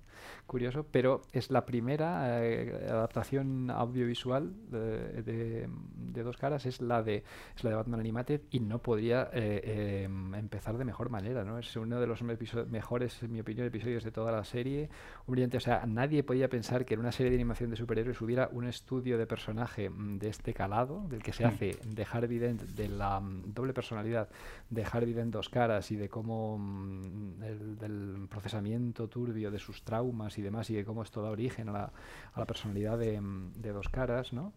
Eh, eh, eh, ¿Cómo representar? Claro, el enfoque típico de una serie de dibujos, pues más simple, más infantil, habría sido el que, bueno, pues su personalidad negativa emerja tras surgir, sufrir el accidente. Pero no, hmm. aquí ya se va plantan semillas, ¿no? Se, se establece como ya existían elementos muy Sí, que él tenía ya como, como algo reprimido de, de antes, ¿no? Que, que, que estaba a punto de florecer en cualquier momento. Claro, y es que y le vemos incluso yendo a ser psicoanalizado. O sea, eso nunca nadie se lo habría imaginado ser un dibujo animado ser que, psicoanalizado, que está, acude al, psiquiatra para mm, explorar sus traumas, ¿no? Es brillante Alan Barnett ahí en ese maravilloso doble episodio que se titula eh, Dos caras, simplemente, ¿no? sí, sí, Dos caras parte 1 y parte 2, ¿no? que puede haberse llamado cara 1, cara A y cara B o algo así, ¿no? Haciendo algún tipo de juego. Pero bueno, eh, a nivel gráfico, eh, ese blanco y negro puro en el traje, ¿no? Que, tiene que ver con. Bueno, a mí por lo menos me recuerda al, póster de, Scarface, de la película de. La, versión de Al Pacino y Brian De Palma y tal. Y, que de hecho ellos mismos en muchas ilustraciones. Bueno, Bruce Timm en varias ilustraciones ha jugado con ese elemento gráfico del póster, dibujando a dos caras. Así que entiendo que, había algún tipo de referencia ahí. O, ese azul, ¿verdad? Que, que lejos de, de ese morado que quizá se un poco de, tono o, ese rojo que, te puede llevar más a, las heridas, o sea, le, da un, tono muy, muy característico que, otra vez más enseguida lo ves y sabes que es el Batman de, de, de Animated, ¿no? Perdón, el dos Ahí, caras de Animated. de dos caras de Animated. A nivel estético ocurre un poco lo mismo que con Enigma, ¿no? Se opta por una mayor sobriedad con respecto a la versión icónica del cómic. Como Sí. tú decías, en el cómic siempre ha sido mucho más eh, colorido, más histriónico el diseño de dos caras y aquí pues más sobrio, blanco Sí, y de negro. hecho, traje. el, el traje más típico de dos caras, una de las partes va como de, de cuadros y la otra lisa, es como un poco loco. Sí, sí, sí, total. O sea, lo más mm, diferente posible, ¿no? Una mitad de la otra. Y en cambio aquí simplemente se invierten los colores. Lo Hmm. que es blanco en una mitad es negro en la otra y lo que es negro... Un concepto genial, la verdad. De una vez Hmm. más, ¿no? De, de Bruce Timm. Sí, de hecho, el diseño es tan potente que apenas sufre cambios en el rediseño de New Batman Adventures. Sí, sí, ese es uno de los que menos cambios, claro. Es que poco más se podía hacer para, Hmm. para innovar, ¿no? Ahí, Sí. tremendo. Eh, bueno, pa- pasamos ya si quieres a, New Batman Adventures, que ya, ya hemos avisado, bueno, ya hemos avisado, perdón, ya hemos dicho un poco que después de frenar la producción, volver a Sí, Batman, bueno, se vuelven a... per- perdona que te corte, es que no me resistía a tratar, ya que queríamos rematar la galería de villanos, Sí. uno de los más importantes ¿no? de la historia de Batman y que no había sido tampoco representado en ninguna versión audiovisual. Ah, sí. por- claro. Genial. Bueno, y no solo uno, sino dos, dos por uno, ¿no? Que van en el pack, los dos. Sí. Que es, bueno, pues eh, Ras al Ghul, el grande Ras al Ghul y su hija Talia. O sea, Hmm. De hecho, Andrea Romano se, se lamenta de no haber podido conseguir a Christopher Lee para interpretar a, a Ra's al Ghul. hubiera, hubiera sido maravilloso, ¿no? Aunque, aunque curiosamente, eh, físicamente se parece más a, a Peter Cushing, ¿eh? Claro, sí, sí, ta- tal como está representado en la, sí, con esa perilla, esos Mm. eh, rasgos, ese rostro afilado eh, con el que le vemos ahí en la, en la serie animada, pues sí, sí, y además eh, contando con el aliciente, bueno, además está muy bien desarrollado. Aquí sí que hay una cierta continuidad en los episodios de, mm, de Talia y Ras, porque primero tenemos un episodio con Talia únicamente, ¿no? Y, y, bueno, al igual que ocurre en los cómics, que primero tiene sus aventuras con Talia y después ya es cuando Ra's a través de Talia, toma conocimiento de la existencia de Batman y e irrumpe en la, en la, en la Ujú. Batcueva directamente, ya que previamente eh, eh, Talia conocía la identidad secreta de, de Batman, ¿no? Entonces, que aquí tenemos eh, Off Balance, eh, que es el que sale primero Talia únicamente, y luego ya pues el maravilloso episodio doble con el aliciente de que además está guionizado por el creador del personaje en los cómics, por el propio Denny O'Neill, eh, de la búsqueda del demonio, ¿no? Y como hemos avanzado antes, una adaptación genial a, a su propio texto, ¿no? Que incluso con, con esta aventura, en el desierto, con, con ese, ese Batman que es, que es tan de Neil Adams, ¿no? De Batman con, con el pecho descubierto, pero la capucha y, demás, que, es lo que decíamos, que cada episodio se adscribía, si era precisa, un tono. Algunos más cerebrales, a otros más cómicos, y en estos dos tenemos esa sensación de, aventura pulp, ¿no? Que casi lo hermana a Indiana Jones totalmente, ¿verdad? Es- ahí está, sí, sí, sí. Es en la vertiente internacional de Batman, Sí. ¿no? Porque si la mayoría de los episodios pues es vigilante urbano, ¿no? Eh, fundido casi con la propia Gotham, eh, eh, fundido en las sombras de, de Gotham, integrado perfectamente en Gotham, pero de vez en cuando pues se le saca al exterior y eh, así proyección internacional de, digamos, del personaje. Y es, claro, como no, en los episodios de Talia y de, y de Ra's al Ghul, ¿no? Hmm. Otro maravilloso también de la segunda temporada es Avatar, ¿no? Se llama Avatar Sí. que es em, con, además con un componente ya fantástico, que es algo que no era muy habitual en la serie, eh, elementos de componente deliberadamente fantástico pero y, o místico, que claro, es normal introducir eh, eh, con Ra's al Ghul, ¿no? ya que mm, bueno, pues su existencia se basa en unos eh, eh, eh, mm, líquidos de propiedades químicas místicas y entonces, claro, ahí el, el de Avatar pues van a, mm, a resucitar a una diosa eh, antigua y tal, ¿no? Y también ese sí que tiene también tono estilo eh, Indiana Jones y tal, también con Talia, además por ahí. Mm. Eh, eh, genial. Sí, sí. Maravilloso. La verdad es que unas adaptaciones brutales y, y magníficas de- de- del personaje, ¿no? Bueno, como iba diciendo, ya después de esto, eh, ya cuando se le da luz verde a esa segunda serie, aunque yo personalmente cuando hablo de, de Batman Tash eh, lo, lo meto todo junto, ¿no? Aunque aquí, bueno, pues es cierto que son menos capítulos, unos 20. Yo creo que. eh, 25, ¿no? 25, sí. Digo, sé que son, son 13 y 13 o 13 y 12, ahora mismo no, no recuerdo exactamente. No lo, sé en total son 105, me lo estoy inventando. Eh, no, en total son 110. 110. Serían 65 de la primera temporada, Hmm. 20 de la segunda y 25 de esta tercera. Lo único que en la tercera, pues hay, como tenemos ese maravilloso crossover con Superman, Sí. de los mejores del mundo, hay quien lo incluye dentro de la serie, quien lo... Sí, porque ese crossover a veces se pone por separado, pero en teoría forma parte de la serie Superman, ¿no? Claro, Los capítulos. No, forma parte de las dos, en realidad, claro, porque pues, puede ser de las, de las dos. Bueno, en, y claro, en- como se en el pack de Blu-rays no, no están esos cruces, eso ya. Claro, sí, ese no lo puede.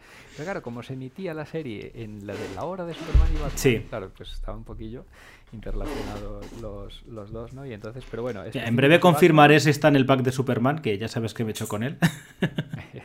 claro, ese eh, en el formato físico audiovisual Sí. se hizo una. Se lanzó en formato físico en como el título una película, sí. Eso es, Batman y Superman, la película, ¿no?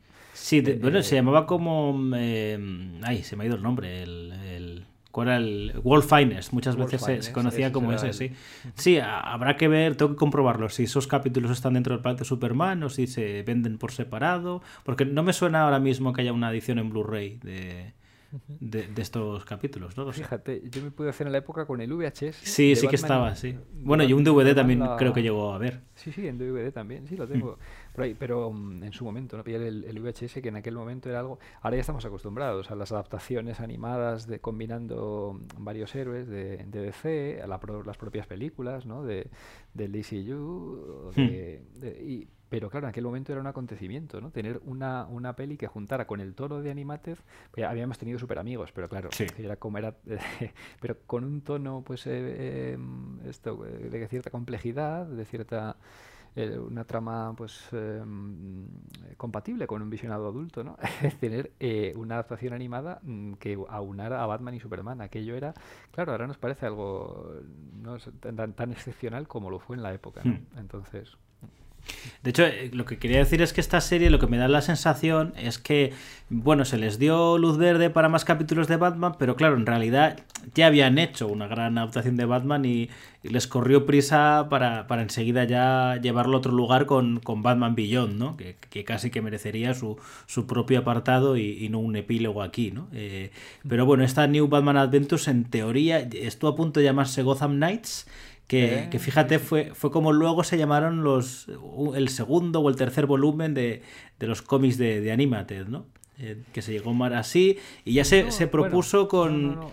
Ahí Bueno, sí. a claro, a ver, es que no exactamente, porque primero se llamó eh, eh, Batman Adventures, luego Batman and Robin Adventures, creo, luego Gotham Knights y luego se hizo un segundo volumen de Adventures, ¿no? O algo así. Ah, no, no, mira, te voy a decir. O sea, primero era Sí. Batman Adventures, luego ya Batman y Robin Adventures. Claro, como el cambio de nombre de la propia serie. Y el tercero es Gotham Adventures. Ah, Gotham vale, vale, vale. Porque Gotham Knights era el título de una de las series regulares de Batman de la continuidad eh, ya. habitual, ¿no? Que era la que sustituía a Shadow of the Bat en el 2000. Después de Tierra de Nadie, se canceló Shadow of the Bat y, y la nueva serie era Gotham Knights, una serie regular de Batman que empezó en el, en el 2000. Ujú. Ujú. Y, y, mm, claro, sí, sí, habría, claro, eh, porque esto ya con vocación mm, de habitualmente reunir al equipo, ¿no? De que era, ahora sí que ya no era Batman en solitario, ahora ya Batman era el líder de un conjunto de héroes que, que operaban en, en Gotham. Exacto, exacto. Y de hecho, eh, lo que me parece curioso es que había una intención en que Creeper, este personaje de Steve Ditko, que, que tampoco creo yo que tenga mucha relación con Batman, pero por lo visto alguien en el equipo creativo era, era muy fan y, y se propuso como que fuera parte del, del mismo equipo. Eh, cosa que finalmente no, no ocurrió y pero mal. pero sí sí normal porque es que ni gráficamente ni es que no tiene ningún sentido que fuera parte del que- equipo pero bueno, sí que se le dedicó un capítulo en el que apenas aparecía Batman. Era prácticamente un capítulo adaptando Creeper por, por gusto personal de, de, de- quien lo tuviera, ¿no? Sí, claro, se intentó relacionar mucho con el Joker, ¿no? Por la condición histriónica de los dos y tal. Y entonces era, pues eso, vincularle un poco a, a Joker. Pero es que es muy curioso. En el libro libro, de, en esta Biblia de la serie de animación, aparecen diseños eh, Sí. previos de, claro, los cuatro héroes habituales mm, que formarían en los Gotham Knights, ¿no? Los cuatro héroes de esta temporada de Animated, más Creeper, o sea, salen cinco. Sí. Son, salen los cinco y, digo- y ves, y vamos, es eh, muy curioso que se llegara a considerar semejante concepto, ¿no? Porque creo que no habría mm, pegado nada, ¿no? Ahí No, yo creo que Creeper, tampoco. Pero bueno, en este equipo ya eh, habíamos tenido en algunos capítulos, ¿no? De hecho, eh, cogieron este nombre, tú lo has dicho antes, Shadow of the Bat, eh, lo cogieron para esos capítulos, si no me equivoco, eh, em, para adaptar la primera operación de Batgirl, ¿no? Luego Batgirl apareció en varios más, pero aquí ya era totalmente parte del equipo, de la Bat familia, entrenaba con Bruce y, y todo, y la inclusión, ¿no? En este, como ya hemos avanzado un poco, tú lo has comentado, este cambio de cadena en el que en el Warner Bros, el canal de Warner Bros sí que permitía eh, ya poner a un niño y demás, ya pues bueno, decidieron eh, muy inteligentemente poner a otro Robin, ¿no? Lo que pasa que claro, si metes a Jason Todd, Jason Todd hay una característica que ya es como pasarse mucho, ¿no? De matar al, al personaje, pero bueno, o sea, se, se hizo otra vez una amalgama, ¿no? Un origen similar al de Jason Todd, pero, pero era eh, Tim Drake el que, el que aparecía aquí con, y, ya eh, Dick con ese paso a, a Nightwing, que con varios capítulos así donde se veía esa tensión en la que en realidad nunca, o sea, se intuía por qué, pero nunca se llegó a decir, ¿no? De por qué hubo ese, ese cisma entre Batman y él.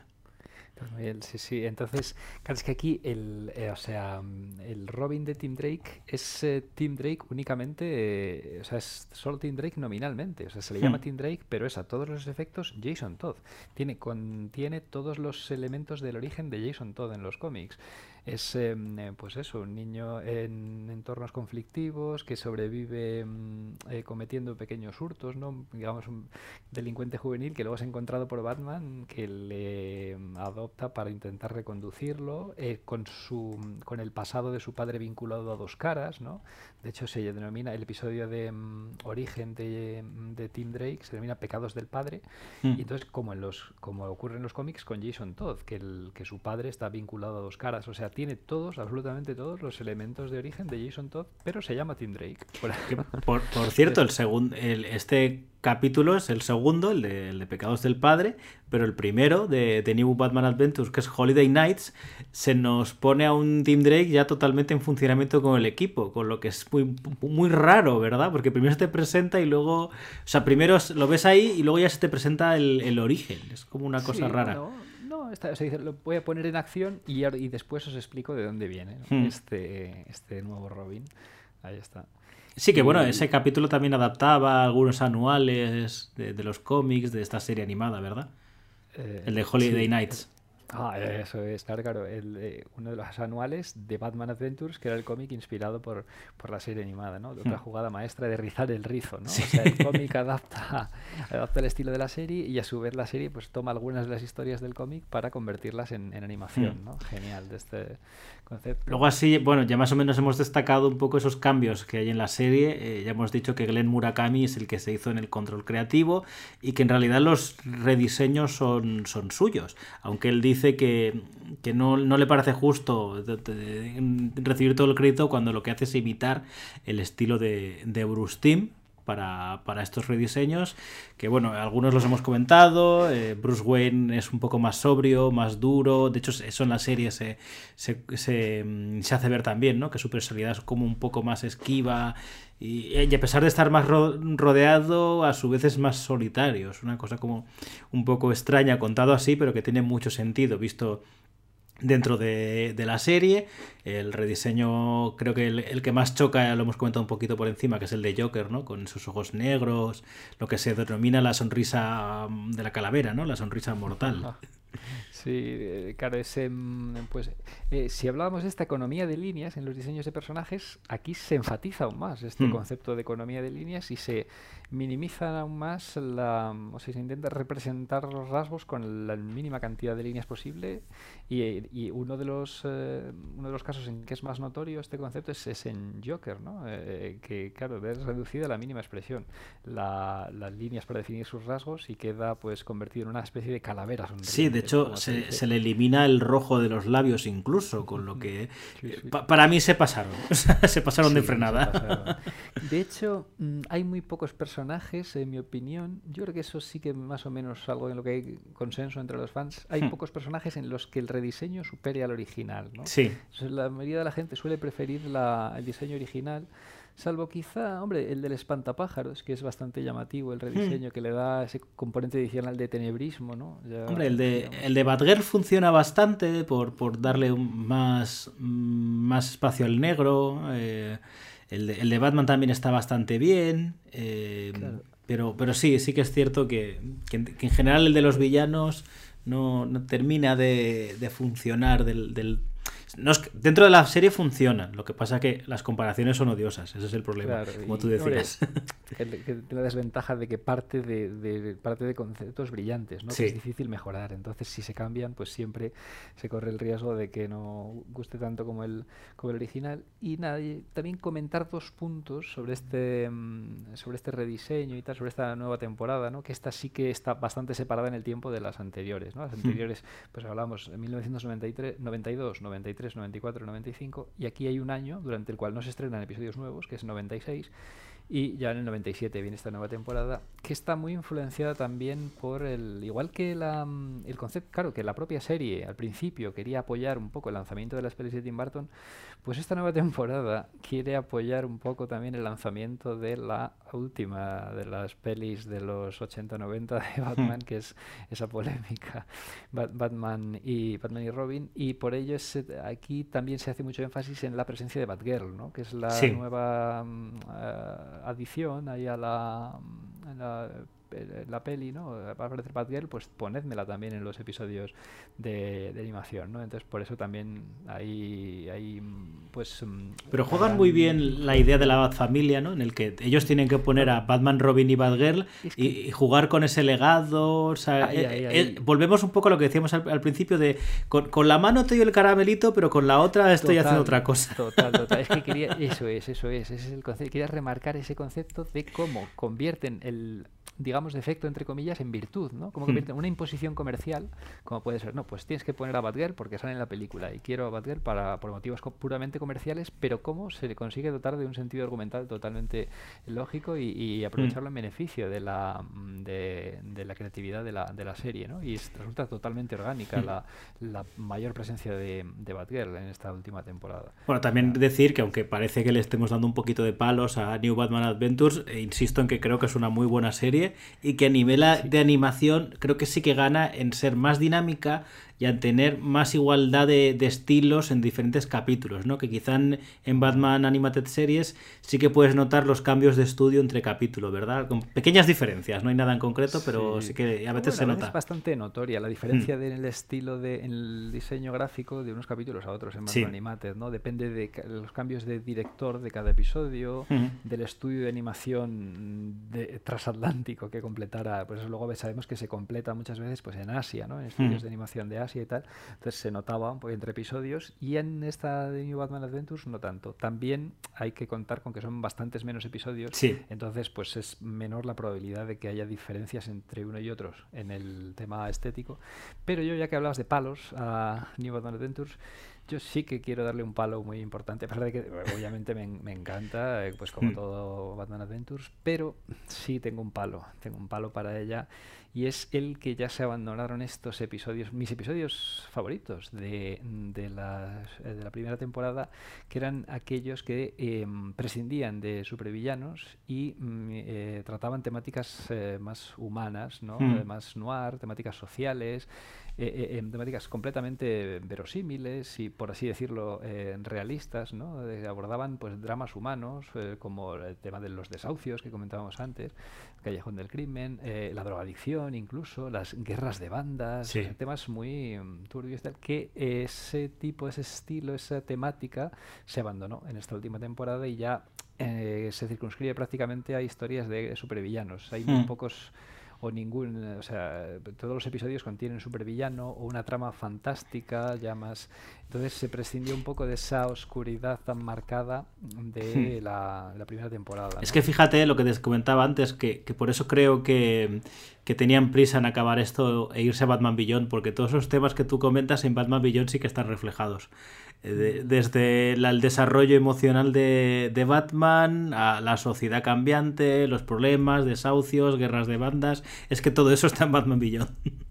Claro, entonces, en cambio, en esta de New Batman Adventures, pues todas son historias un poco más ligeras, aunque también hay, por ejemplo, hay una historia bastante oscura, Over the Edge, ¿no? Que, bueno, ahí en el libro de, mm, de Batman Animated eh, se menciona que hay quien lo considera, mucha gente lo considera uno de, los mejores o el mejor episodio de la serie, Over the Edge, pero es hmm. una rara avis y además combina la presencia de un montón de villanos, ¿no? Pero, mm, pero mm, estas historias de ambiente urbano, sin supervillano y con temáticas, dramas humanos y temáticas social, eh, eh, pues no están presentes en esta última temporada. Entonces, pues a pesar de que están muy bien, por supuesto, a mí también me encantan las historias con supervillanos, historias más ligeras, pues con Harley, Ivy, Enigma, tal, pero también se ha hecho de menos en esta última temporada esos, eh, esa intensidad dramática de la, de la primera y, segunda. Vale, yo quería también hablar de, de Roxy Rocket, que fue como ese... Eh, lo, dicen abiertamente en varias ocasiones, eh, Paul Dini y Bruce que fue deliberadamente un intento de volver a hacer una Harley Quinn, pero que no le salió de la misma manera. es un diseño chulo, está guay el personaje, pero como siempre suele pasar, se les nota el puchismo. al intentar crear este personaje, se les nota demasiado que quieren hacer otra Harley Quinn. Sí, Cari, que bueno, pues queda meramente... Eh, Anecdótico, sí, no, no ha tenido demasiada trascendencia. Solo el concepto estético este de ir montada en el cohete, que resulta mm. novedoso, pero bueno, no tuvo ni mucho ni de cerca todo el, desarrollo que tuvo después eh, Harley Quinn, ¿no? Y bueno, que ha tenido su propia figura en la, en la colección de DC Collectibles, y, pero vamos, nada más allá. Bueno, hay que destacar que apareció en el cómic, ¿no? Eh, en, los, en el cómic de la serie, en, en los cómics de Batman Adventures, es la primera aparición y luego ya... Y, si no me equivoco, en, el detective de Paul Dini no tiene una pequeñita aparición también. Ah, eso es, sí, sí, en la etapa de detective, en la década de 2000 también hmm. pues, le da su pequeño momento de gloria, ¿no? Decir, bueno, aquí este intento fallido de crear otro personaje eh, para la posteridad, que en este caso no, no fructificó. Hmm. Y nada, pues eso, yo creo que meternos aquí a hablar de Batman Billón creo que no toca, porque ya es como otro melón un poquito más gordo, ya sí que abiertamente ya es otra serie, aunque creo que en esta ya, en New Batman Adventures, ya dentro del equipo creativo es cuando entra ya Darwin Cook, ¿verdad? Que ya sería muy importante para la mitología del murciélago y que en breve ya volveremos a hablar de, Darwin Cook. Sí, sí ahí ya estaba trabajando en storyboards y tal, ¿no? Ya de Batman... Eh, em, New Batman Adventures. Ahí está, New Adventures. Y luego ya pues más todavía en, en Batman Beyond. Sí, donde fue casi, casi, casi, creo que subió posiciones, ¿no? Bueno, de hecho, eh, la intro la creó él, totalmente. ya tenía un, bastante más, más nivel. Pero bueno, eh, habiendo hecho este repaso, este comentario, esta charla sobre esta serie que nos fascina y anunciando que en un momento pues volveremos a hablar de ella, intentaremos comentar en grupos de, de 3-4 los, los capítulos que, que toquen para, para hacer un repaso como se merece cada capítulo, las películas y demás. Bueno, pues eh, hemos decidido cerrar con haciendo... A ver, esto es como todo. Si depende del día, yo creo que, diríamos, cada, cada, vez diríamos cinco diferentes, ¿no? Pero bueno, vamos a intentar decir los, nuestros cinco capítulos favoritos eh, de cada uno. Si te parece, vamos uno tú, uno yo. Eh, así que empieza Jorge diciendo tú el, el, que quieras y yo, yo te diré otro. Ah, genial, pues me gusta, me gusta. Estoy viendo uno cada vez uno.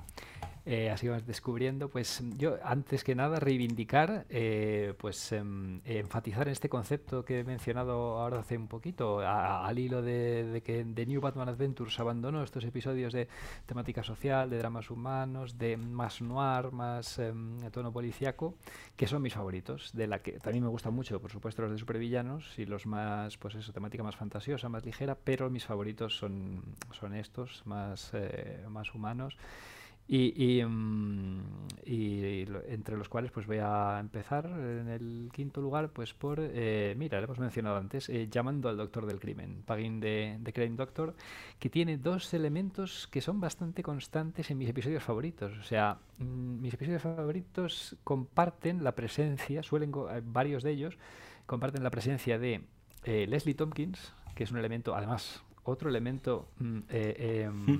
que es... Em, que probablemente se ha trabajado más en la serie, ¿no? Que, que los cómics. en los cómics y que, y que resulta curioso que adaptaran a una serie, ¿no? Un, pues eso, con ese em, componente más emocional para Batman, más dramático, que en principio para la idea que se tenía en aquel momento de una serie de animación de superhéroes, desde luego no encajaba nada, ¿no? Eso se habría normalmente apartado de no ser porque esta serie incorporaba un trasfondo dramático mm, revolucionario para el género en aquel momento y entonces pues adoptó el elemento de Leslie Tompkins brillantemente adaptado relacionándolo pues eso enfatizando en el peso emocional que tiene para, para, para, Bruce Wayne y Batman, ¿no? El hecho de que fuera, pues eso, una gran amiga de sus padres, de los, de los Wayne, y que fuera, en cierto modo, pues su, su madre si, si, Alfred eh, es considerado puede ser considerado el padre el padre adoptivo de, de, Bruce Wayne no pues su madre adoptiva no sería otra que Leslie Tompkins no y es y todos los episodios en los que ella sale me vamos tiene un peso emocional es, ah, em,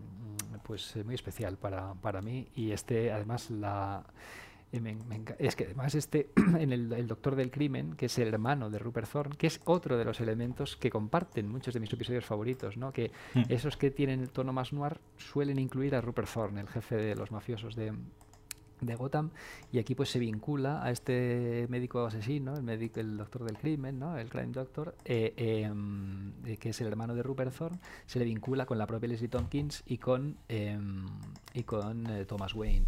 Entonces al final, el final conmovedor del episodio, ¿no? Es cuando eh, pues eh, Bruce Wayne em, tiene la ocasión de hablar con, con Matt Thorne, con, con este doctor del, del, crimen, y le bueno quería pedirle un favor, tal. Y entonces ahora que hay que ya esté rehabilitado, dice, no, ya otra vez me quieren corromper, tal, eh, fuera, no, no quiero escucharle. Y dice, no, no, es lo que eh, no, no, no, es nada de eso, señor Thorne. Lo que quiero es que me hable de mi padre. Hmm. Entonces, todo es muy, muy emotivo. El final de, ese episodio me encanta y ahí queda, llamando al doctor del, del crimen. Bueno, pues eh, el mío que he elegido en este lugar es Legends of the Dark Knight, el, oh. único que hay de, New Batman Adventures, que es, un capítulo que me vuelve loco y que es una celebración de las diferentes facetas de, Batman, en el que tres niños discuten de, qué manera creen que es Batman y cómo es Robin, ¿no? En el que aparte de adaptar eh, la Silver Age y el estilo de, Dick Sprang en una de, estas historias que van comentando, bueno, pues tiene esa maravillosa adaptación, para mí la mejor adaptación que se le ha hecho al regreso del Caballero Oscuro con, con ese Batman, ese líder y esa Carrie Kelly y además juntar ese esa música electrónica, ¿no? Ese sintetizador, eso que bien, que bien funciona, vamos, es que es maravilloso, me vuelve loco.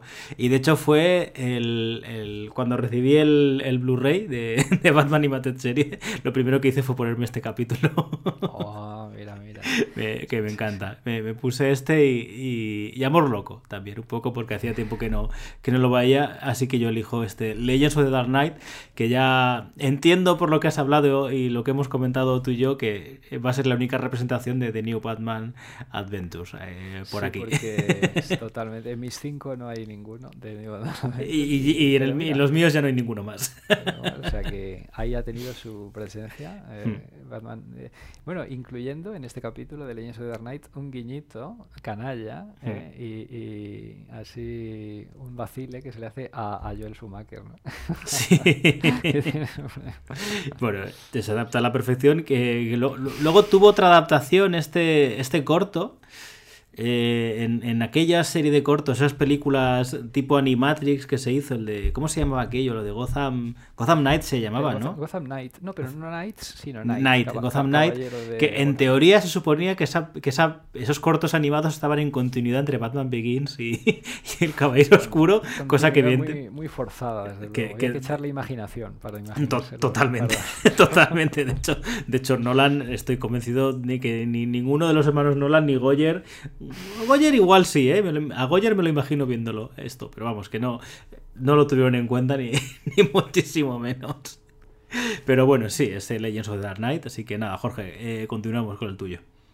Continuamos con el mío. El siguiente en la escala, pues voy a decir em, pues otro también de, tema noir, ¿no? que es em, Yo soy la noche, I am the night. Hmm.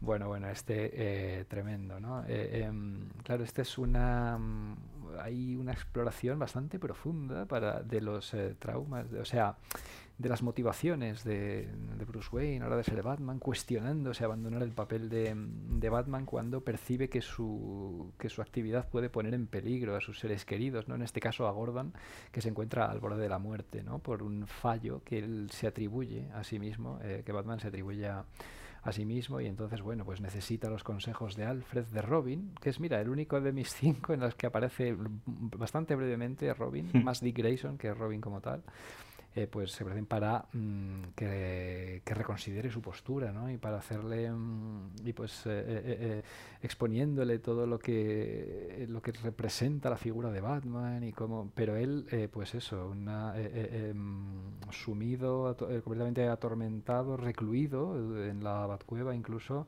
y, pensando en, dejar, en abandonar su, su misión y demás, por supuesto con la presencia de Leslie, de Leslie Tompkins, ¿no? También, y, y esa tradición es eh, eh, otro eh, elemento que me encanta que presenta la serie, que es esa tradición inaugurada por Tim Burton en Batman 89, que es Bruce Wayne acudiendo a la escena del, del al, callejón del crimen, al lugar donde fueron asesinados los Wayne, a depositar dos rosas en honor a su padre y a su madre, ¿no? A los, a los dos Wayne y que eh, pues se incluyen en varios episodios de la, de la primera temporada y en este, este episodio empieza con esa situación, ¿no? con Batman junto a Leslie yendo a, depositar las dos rosas, que eso ya es solo la presencia de ese elemento ya para mí hace que, eh, el episodio se, se, eleve mm. y bueno pues hay genial tratamiento dramático a la hora de eh, expresar las motivaciones de Batman lo que le mm, el motor lo que le lleva a continuar con, con su misión no termina a pesar de que es bastante oscuro el episodio pero termina con un final eh, pues muy reconfortante ¿no? para, para el propio Batman y que le motiva a continuar con, con, su misión. Uno de los, mm, de los de más eh, intensidad dramática, sin duda, este Yo soy la noche.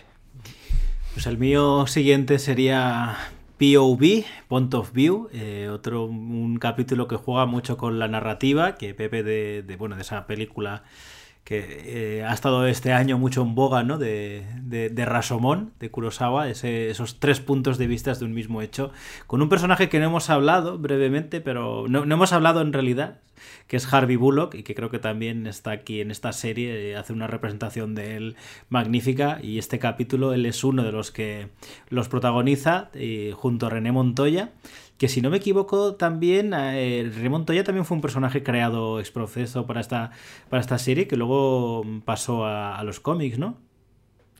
Eh, no, este, este estaba eh, Montoya, eh, creo que ya la, ya la teníamos eh, brevemente en los, en los cómics, si no me equivoco, en la, hmm. en la venganza de Bane. Ya está, es más o menos contemporáneo, es uno de esos ejemplos de, Claro, es que no, lo tenía claro, no lo tenía claro. Pero vale, eh, bueno, pues tenemos esta historia, este mismo hecho, ¿no? Desde el punto de vista de, Harvey Bullock, que de hecho Harvey Bullock incluso miente en su versión de la historia. y luego René Montoya y uno de los policías más, más novatos. Y bueno, pues vemos estas tres versiones del mismo hecho hasta que finalmente descubrimos qué, pasó de verdad, ¿no? A mí me gusta mucho cuando se juega con la narrativa y este capítulo es uno de los que siempre tengo presentes. Fíjate, eh, eh, estoy, ahora es que claro, yo tampoco tenía del todo ese punto siempre me ha resultado un poco mm, un poco oscuro el tema de, de Montoya, ¿no? Hmm. Y fíjate, eh, tú has dicho que su primera aparición podía ser en la serie de animación y yo he dicho no, que no, que ya lo teníamos en los cómics antes, ¿no? Pues sabes qué, lo he consultado ahora para asegurarme porque es que yo, según la época, a veces lo tenía un poco difuso ese concepto. Pero sabes, ¿sabes qué, Pablo? Dime, dime que los dos tenemos razón. Fíjate, y voy a explicar por qué. Es, curioso este concepto.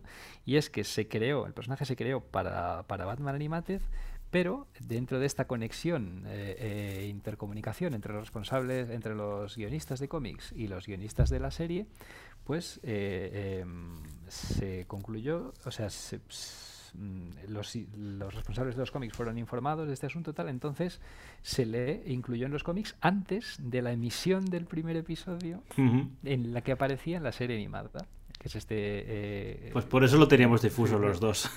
Eso es, claro, es que es, es, curioso, ¿eh? se creó para serie animada, pero apareció antes en los cómics, a pesar de que su origen, de que la creación es por los responsables de la serie animada. ¿eh? Fíjate un caso único en la, en la mitología de, Batman. Y ya dijeron, ah, pues vamos a sacarlo ya en los cómics, antes de que apareciera en la, en la serie, ¿eh? fíjate. Por eso, claro, ya sale en La venganza de Bane, por ejemplo. Creo recordar, sí. Pues tu siguiente capítulo, Jorge. Ahí está. Y mm, eso es. ¿Qué te iba a comentar? Ah, sí, otra cosa que he consultado. Porque me ha llamado la atención cuando lo has dicho. Y digo, este punto lo voy a aclarar. Cuando has dicho en Gotham Knight que dices, no me imagino a los Nolan viendo este, esta película. Sí. Y a Goyer, quizá a Goyer sí me lo imagino. Pues fíjate, a mí me sonaba. No me he atrevido a decirlo porque digo, a ver si digo alguna barbaridad pero me sonaba que era eh, que había sido guionista incluso de alguno de los cortos, porque es un conjunto de cortos, ¿no? Y digo, pero si es que Goyer fue guionizó alguno, pero claro, no estaba seguro. Digo, a ver si es una de esas pues cosas difusas. Pues, pues sí. He estado consultando y sí. Llegan un montón de guionistas, entre los cuales hay guionistas de cómics, como Greg Ruca, mi adorado Greg Ruca, hmm. pero también está David Goyer, fíjate, que no solo lo vio, sino que guionizó uno de los cortos de David Goyer, sí, sí. Así que mira. Pues nada, tu siguiente capítulo, Jorge. Ahí está, el siguiente capítulo. Pues mira, aquí. Venga, voy a meter ahora el. Mira, el único de mis cinco con supervillano. Que es que, no puede ser otro que ese magnífico episodio doble, cual hemos hablado varias veces en el programa, Dos Caras. Esto es una, bueno, pues, obra sí, maestra te parece, obra maestra. Yo también lo tengo, yo lo tenía en el número 2, así que bueno, ya que has hablado tú. bueno, aunque ya hemos comentado un poquito este capítulo, ¿no? La importancia y tal, ya, ya hemos, eh, cuando hemos hablado dos caras, qué, bien lo refleja Alan Barnett, ¿no? Cómo, cómo entró por la puerta grande, digamos, en el equipo escribiendo este... Bueno, él en realidad el primero que escribe es el de Leather of Wings, pero bueno, que que aquí también hace un trabajo magnífico de creación y que luego en, estos especiales de Batman blanco y negro también Bruce Timm haría un trabajo, bebiendo de este, de este capítulo haría un trabajo similar, ¿no? Muy importante. Total, es que es, eh, es que no cabe más halagos para, para, este episodio y que además también incluye a Rupert Thorne. Como, Cierto, sí. mis favoritos, ¿no? Claro, para reforzar ese ambiente noir, de además todas las intrigas del fiscal del distrito con las mafias y tal, pues no podía, o sea, no podía eludir la presencia del jefe mafioso de Gotham, de, de Rupert Thorne, ¿no? Y, y vamos, es que, pues qué decir, ¿no? Ese, además ese final totalmente conmovedor, que puede llegar es que hay varios episodios de esta serie que arrancan una, una lágrima, ¿no? Al, mm. al, espectador. Y en este, ¿no? Dice, dice pues eh, algo así como que el amor es lo único que podría traer a Harvey de vuelta, tal, pero un poco de suerte no vendría mal también. Y entonces lanza la moneda, a la, esa moneda icónica de dos caras, a una fuente y cae sobre el lado, el lado bueno, ¿no? aunque eh, no lo ve Batman todavía. Pero.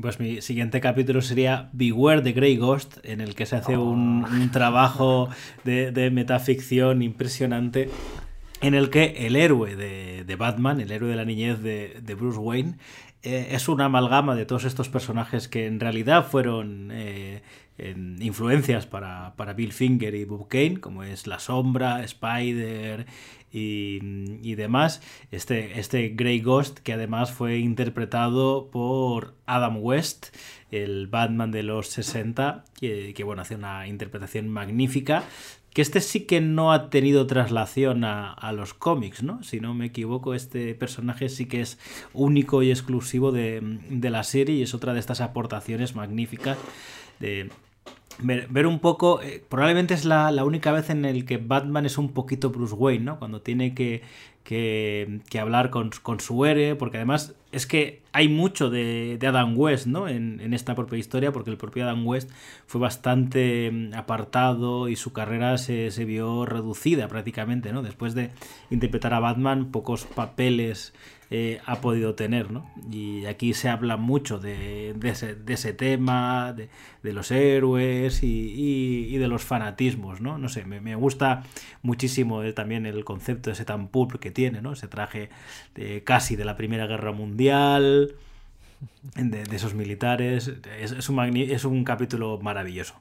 Ahí está. Es que es, es ejercicio de, de, metaficción, ¿no? De, de, claro, lo que ha ocurrido con, con, Adam West, trasladarlo a la propia historia del, de la versión de Bruce Wayne Batman de, de este universo, ¿no? del universo animado, de cómo eh, bueno, de cómo además eh, eh, puede jugar como una de las inspiraciones del propio Bruce Wayne a la hora de, de configurar su personalidad como, como Batman, ¿no? Tener al, el héroe de su infancia, que en el canon habitual, pues es, es, el, digamos que aquí un poco el fantasma gris juega el papel del, del zorro. zorro ¿no? Claro, ahí está, claro, claro. Y entonces, pues sí, Cari es pues bueno, el ver el, el, el, o sea, el doblaje de, de, Adam West y tal en la versión original, eh, pues bueno, pues era una serie de componentes bastante emotivos, ¿no? Al, sí, muy, vamos, de los más recordados, desde luego. Sí. Sigue, Jorge, ¿cuál sería su siguiente capítulo? Eh, ya vamos por el número 2. Pues mira, este es uno, este también eh, absolutamente eh, conmovedor para mí, de los más eh, emotivos, que fíjate, además, eh, bueno, por supuesto mantiene su impacto emocional eh, en cualquier época, pero poniendo en el, en el momento en el que lo vi por primera vez, pues es que el impacto era doble, triple o cuádruple, ¿no? Este, historias de este calado emocional a los niños o preadolescentes que éramos en el momento que veíamos por primera vez estos episodios, pero la verdad que para mí me quedaban grabados, ¿no? Eh, eh, es que han llegado a, pues, eh, a ser parte importante de mi o sea, de mis referencias eh, emocionales de, de, la época. O sea, para mí es muy, muy especial. Y es, eh, cita en el Callejón del Crimen, eh, eh, que por supuesto, claro, incluye a, también a Leslie Tompkins, como no podía ser de otra manera, e incluye este momento para mí conmovedor de, de, Batman depositando esas dos rosas en el callejón del crimen. De hecho, termina, el final del episodio es ese, ¿no? De Batman arrodillado con las dos rosas, eh, fundido en un abrazo con, con Leslie, en un tono melancólico. Eh, eh, eh, emocionalmente intensísimo. Para mí es oro puro este, este episodio. Dentro del oro puro que es la serie, esto es ya platino iridiado para mí.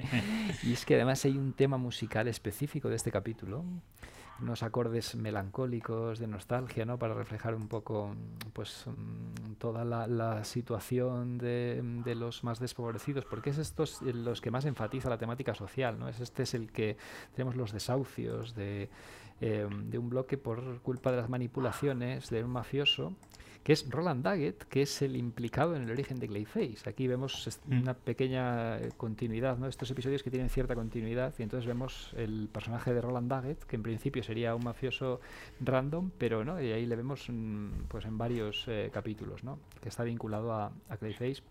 Además es un episodio en el que Batman, o sea, que desafía todas las convenciones de bueno pues más simples que había en el género en animación hasta el momento no que es que Batman no puede detener al villano no el villano claro eh, es un mafioso manipulador en las sombras que claro consigue salir indemne de todo el mal que ha, hecho y Batman no puede detenerlo no porque no existen motivos legales. Ha conseguido eludir a la ley y se ve impotente Batman no que, que hace el gesto de intentar detenerlo pero le dice le dice Leslie la propia Leslie Tompkins le dice tranquilo, eh, eh, que no, no, merece la pena, no se puede, ya, ya se podrá en otra ocasión.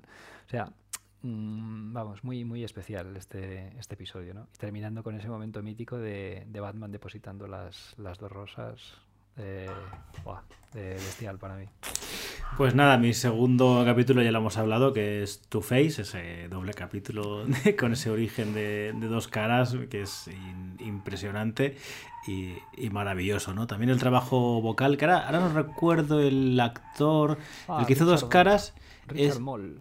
Richard Moll, sí, sí, sí. Moll. Y Es curioso cómo a veces se traduce un poco el físico de los actores en con el personaje que interpretan. sí, tiene un aire, sí, sí, sí, sí, sí. Es que no, no recordaba, o sea, tenía, tenía como el aspecto del actor en, en, la mente, pero no me acordaba ahora.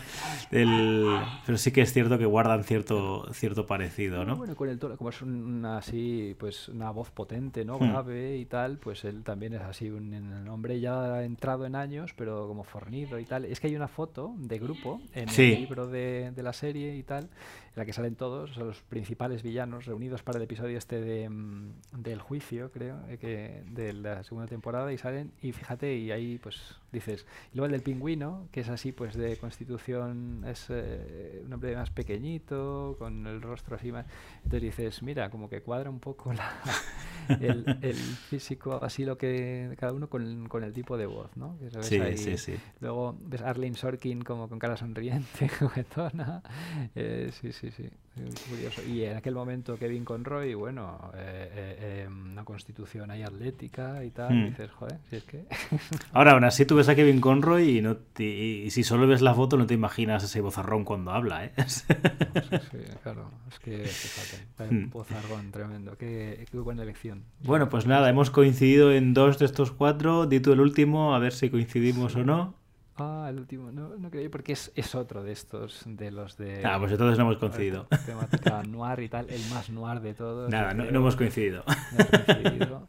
Este sí que otro de los que me ha marcado, de los que llevo en el corazón de estos episodios de, la serie y que para mí representa todo lo que puede, hasta dónde, a todo lo lejos que puede llegar la serie en, sus, em, en su intención de tratar pues, los temas más, oscuros, más conflictivos de, de, em, de una problemática urbana, ¿no? del crimen organizado, las drogas, eh, eh, em, y, pues eh, problemas familiares incluso. Y se llama Nunca es demasiado tarde. It's Never Too Late en la versión original y bueno, pues esto es una auténtica maravilla. Nos presenta, inicia con la guerra de bandas entre los dos. Digamos que es la cesión, es como el viejo jefe mafioso, que es Arnold Stromwell, está ya, pues eso, de capa caída, ya tiene que ceder su papel al nuevo jefe mafioso pujante que puja por hacerse con el poder, que es Rupert Thorne, ¿no? Hmm. Nuevamente. Eh, eh, Rupert Thorne. Y entonces, pues bueno, eh, ahí mm, es toda una historia de, de redención eh, eh, del, pues este del, del mafioso. Mm, de, Arnold Stromwell, ¿no? A través de, bueno, luego tenemos eh, flashbacks con su hermano, que es un sacerdote que siempre intentaba llevarle por el buen camino y demás, pero él elegía otros caminos, un episodio traumático de su infancia, ¿no? Como vemos cómo va rememorando ese episodio poco a poco hasta que descubrimos todo lo que implica, ¿no? Al principio no se nos deja ver todo, o sea, es eh, tanto a nivel narrativo como estético, de representar el tono más noir al que ha llegado la, la, la serie, ¿no? Eh, eh, más emotivo, en esos temas sociales incluso casi abiertamente el tema de la droga. ¿no? Vemos al hijo de, mm, de Arnold Strongwell destruido por, mm, por, las drogas y claro, que él atribuía que mm, era eh, Rupert Thorne quien le tenía secuestrado en esta guerra de bandas y no, simplemente estaba en un centro de rehabilitación eh, para personas con problemas y tal y bueno, es ahí, es que resulta desgarrador no ver ese tipo de momentos dramáticos en una serie de animación de superhéroes, que ahora ya estamos más acostumbrados, pero yo repito que en aquel momento es que eso tuvo hmm. que ser además para el público bueno, para mí viéndolo de niño, preadolescente, bueno, pues un impacto tremendo, pero para el adulto que lo, el adulto que lo veía en aquel momento debía estar flipando diciendo, pero ¿qué está pasando? Una serie de dibujos de Batman, la temática que me están eh, introduciendo, ¿no? Y tal, y bueno, pues em, Batman eh, compinchado con el hermano sacerdote del mafioso, pues eh, al final en media para que pueda darse la redención de este del, del mafioso y es, es, precioso el episodio, ¿no? es emocionalmente eh, conmovedor, devastador diría, y nada, es eh, para mí el más alto exponente de a lo que puede, a lo que pudo llegar esta maravillosa hmm. serie de animación, este episodio, nunca es demasiado tarde. Pues nada, hemos coincidido tan solo en un capítulo, porque mi capítulo favorito de todos los tiempos de esta serie es Eyes of Heart, ese maravilloso capítulo escrito por por eh, Paul Dini, en el que recrea y le da unas características que jamás ha tenido y lo define para siempre a, Mr. Freeze, que ya, ya pudiste ver ayer mi, figura. ¿eh?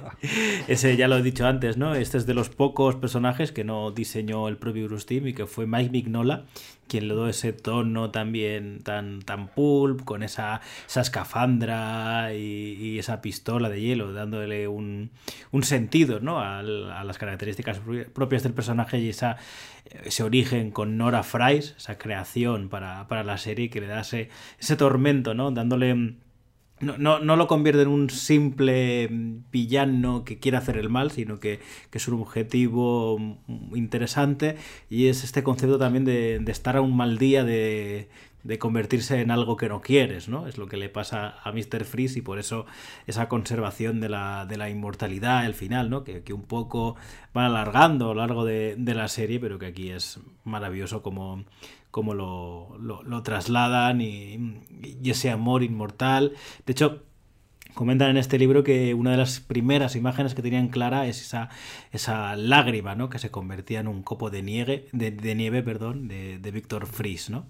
Eh, nada, una maravilla de desarrollo y, de escritura que es, que es este capítulo que, como también, si no me equivoco, también eh, fue poseedor y ganador de, de varios premios, ¿no? Sí, totalmente. Es que es magia, este episodio es magia, es como convertir el, la piedra en oro, ¿no? O sea, como convertir el, o sea, es, es alquimia, alquimia creativa por parte de Paul Dini. O sea, un villano que es, bueno, pues lo más eh, plano y simple de los que tuviera Batman, ¿no? Con prácticamente ninguna motivación, ¿no? Eh, pues lo que decíamos antes, un villano excéntrico con una pistola de hielo, de repente darle ese trasfondo humano, emocional tan elaborado. Esa es, claro, actuaba antes de sufrir ese accidente, pues actuaba con unas motivaciones totalmente eh, eh, altruistas y positivas, ¿no? Y mm. entonces, eso con lo que comentabas ahora, estar a un mal día de convertirse en, de pasar al, lado oscuro, por así decir, y y bueno, pues como esa complejidad emocional, ¿no? complejidad moral que aporta em, eh, pues esta serie a muchos de sus protagonistas, entre ellos este Mr. Frío, ¿no? que pues, resulta un personaje emocionalmente intenso y conmovedor partiendo mm, de algo que, de algo que era muy muy sencillo y sin mayores pretensiones, como era el Mr. Frío de los cómics hasta mm. ese momento. ¿no? Por supuesto, después los cómics abrazan esta mitología creada por, por y al instante no dicen, ostras, esto es. O sea, y ya es, esa es la idea que queda para siempre de Mr. Frío. ¿no? Entonces, es, eh, es eh, una muestra más de la brillanteza absoluta de esta serie, totalmente. Pues nada, hasta aquí, pues casi yo creo que hemos superado las tres horas. De hecho, lo hemos tenido que hacer en, dos tandas. Por algo hemos cambiado formato podcast, ¿no? sí, sí, sí, sí. Y nada, yo creo. Eh, compatible con esta larga duración, estas divagaciones que tanto nos gusta hacer, ¿no? El hecho de un podcast, yo creo que es más los oyentes, pues pueden distribuirlo en varias tandas o en hmm. cualquier situación. En cambio, un programa de YouTube como que exige más eh, estar pendiente, no se presta tanto a duraciones tan largas a lo mejor. Pues mira, yo creo que vamos a estar muy cómodos en, este formato podcast. Sí, yo creo que sí. de hecho, ya te lo he hecho fuera de micros cuando ya le intentábamos dar una vuelta y ver como reformar el formato. Ya en cuanto me, propusiste el podcast, era como gracias, gracias, gracias, porque sí, yo creo que sí. Y nada, pues eh, como podéis ver, podíamos estar más rato hablando de, Animated Series, de, las bondades de, de Barnett, Radomski, Tim, Kevin Altieri, que no hemos comentado, Dan Riva, eh, Poldini. Boy eh, Kirkland, otro Boy Kirkland también, otro de los, de los clásicos eh, directores, pero bueno, yo creo que, ya estaría bien, ya ya comentaremos por separado cuando toque los, capítulos y nada. Eh, nos gustaría. No vamos a, a, prometer una periodicidad porque ya sabéis que la vida te puede joder la vida. Entonces, pues, nosotros vamos a intentar hacer programas eh, con no demasiado eh, separación entre uno y otro, pero no sabemos cuándo, ¿vale? Pero lo que sí que vamos a intentar es avisar o anunciar el siguiente programa. Entonces nosotros tenemos varios y aunque pueda ser un poco tópico o se ha hablado mucho, pero bueno, yo creo que hay que hablar de él y dentro de, de estos serie de capítulos que vamos a tratar ahora con un Road to the, to the Batman, pues el primero no puede ser otro que Batman año 1, aunque yo creo que no vamos a ver demasiado en la peli. Alguna cosa, bueno, eh, miento, porque ya la Catwoman que hemos visto está sacada literalmente del año 1. Sí, ese, Bruce, eh, ese Bruce Wayne de incógnito, ¿no? Sí, sí, sí, sí, sí, sí. Recuerda mucho, sí, sí. Así que nada, bueno, aunque sea muy tópico, hay que hablar de esa grandísima obra de, de Frank Miller y, y Kelly, que, bueno, en alguna ocasión también ha sido referencia, no lo hemos comentado, pero eh, a veces Bruce Timm sí que habla de, de Kelly como, como referente artístico en, en alguna que otra ocasión. Sí que también se acoplaría a esa economía de líneas, ¿no? Hmm. Esa, em, sencillez en el, en el diseño ¿no? de, de Bruce Timm, pues también eh, iría un poco en línea con David Mazzucchelli en el cómic, ¿no? Y, sí, sí, además, claro, dentro de este Road to the Batman, pues em, eh, tenemos tres influencias em, de cómics reconocidas por, por Matt Reeves y que de hecho DC ha publicado un, un, cofre, como un pack con esas tres obras que, que en las que se dice las obras que inspiraron de Batman. Y tenemos pues Batman Año 1, Batman Largo Halloween y Batman Ego. ¿eh? de, Darwin Cook. Y todas ellas van a ser tratadas. Eh, queremos que sean eh, tratadas aquí en el. Aunque nosotros vamos a añadir alguna que otra más. Eso es, claro. Con los personajes de la película y tal. Pero por lo menos que esas tres también estén representadas en el podcast, pues camino a esa peli que tanto nos ilusiona, hmm. que esperemos que sea otro hito memorable en la trayectoria de, de, Batman. Eh, y, nada, pues aquí, aquí vamos a estar entusiasmados con nuestro personaje favorito. Pues nada, Jorge, ha sido un placer. Gracias a los que habéis llegado aquí. Y bueno, decir eh, que nada, que si queréis eh, iba a decir una tontería, pero bueno, que, gracias a los que os suscribáis, a los que deis likes, a los que comentéis, eh, que gracias en general.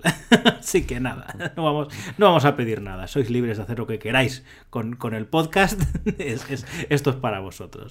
Un saludo, Jorge, hasta luego. Un saludazo, hasta la próxima.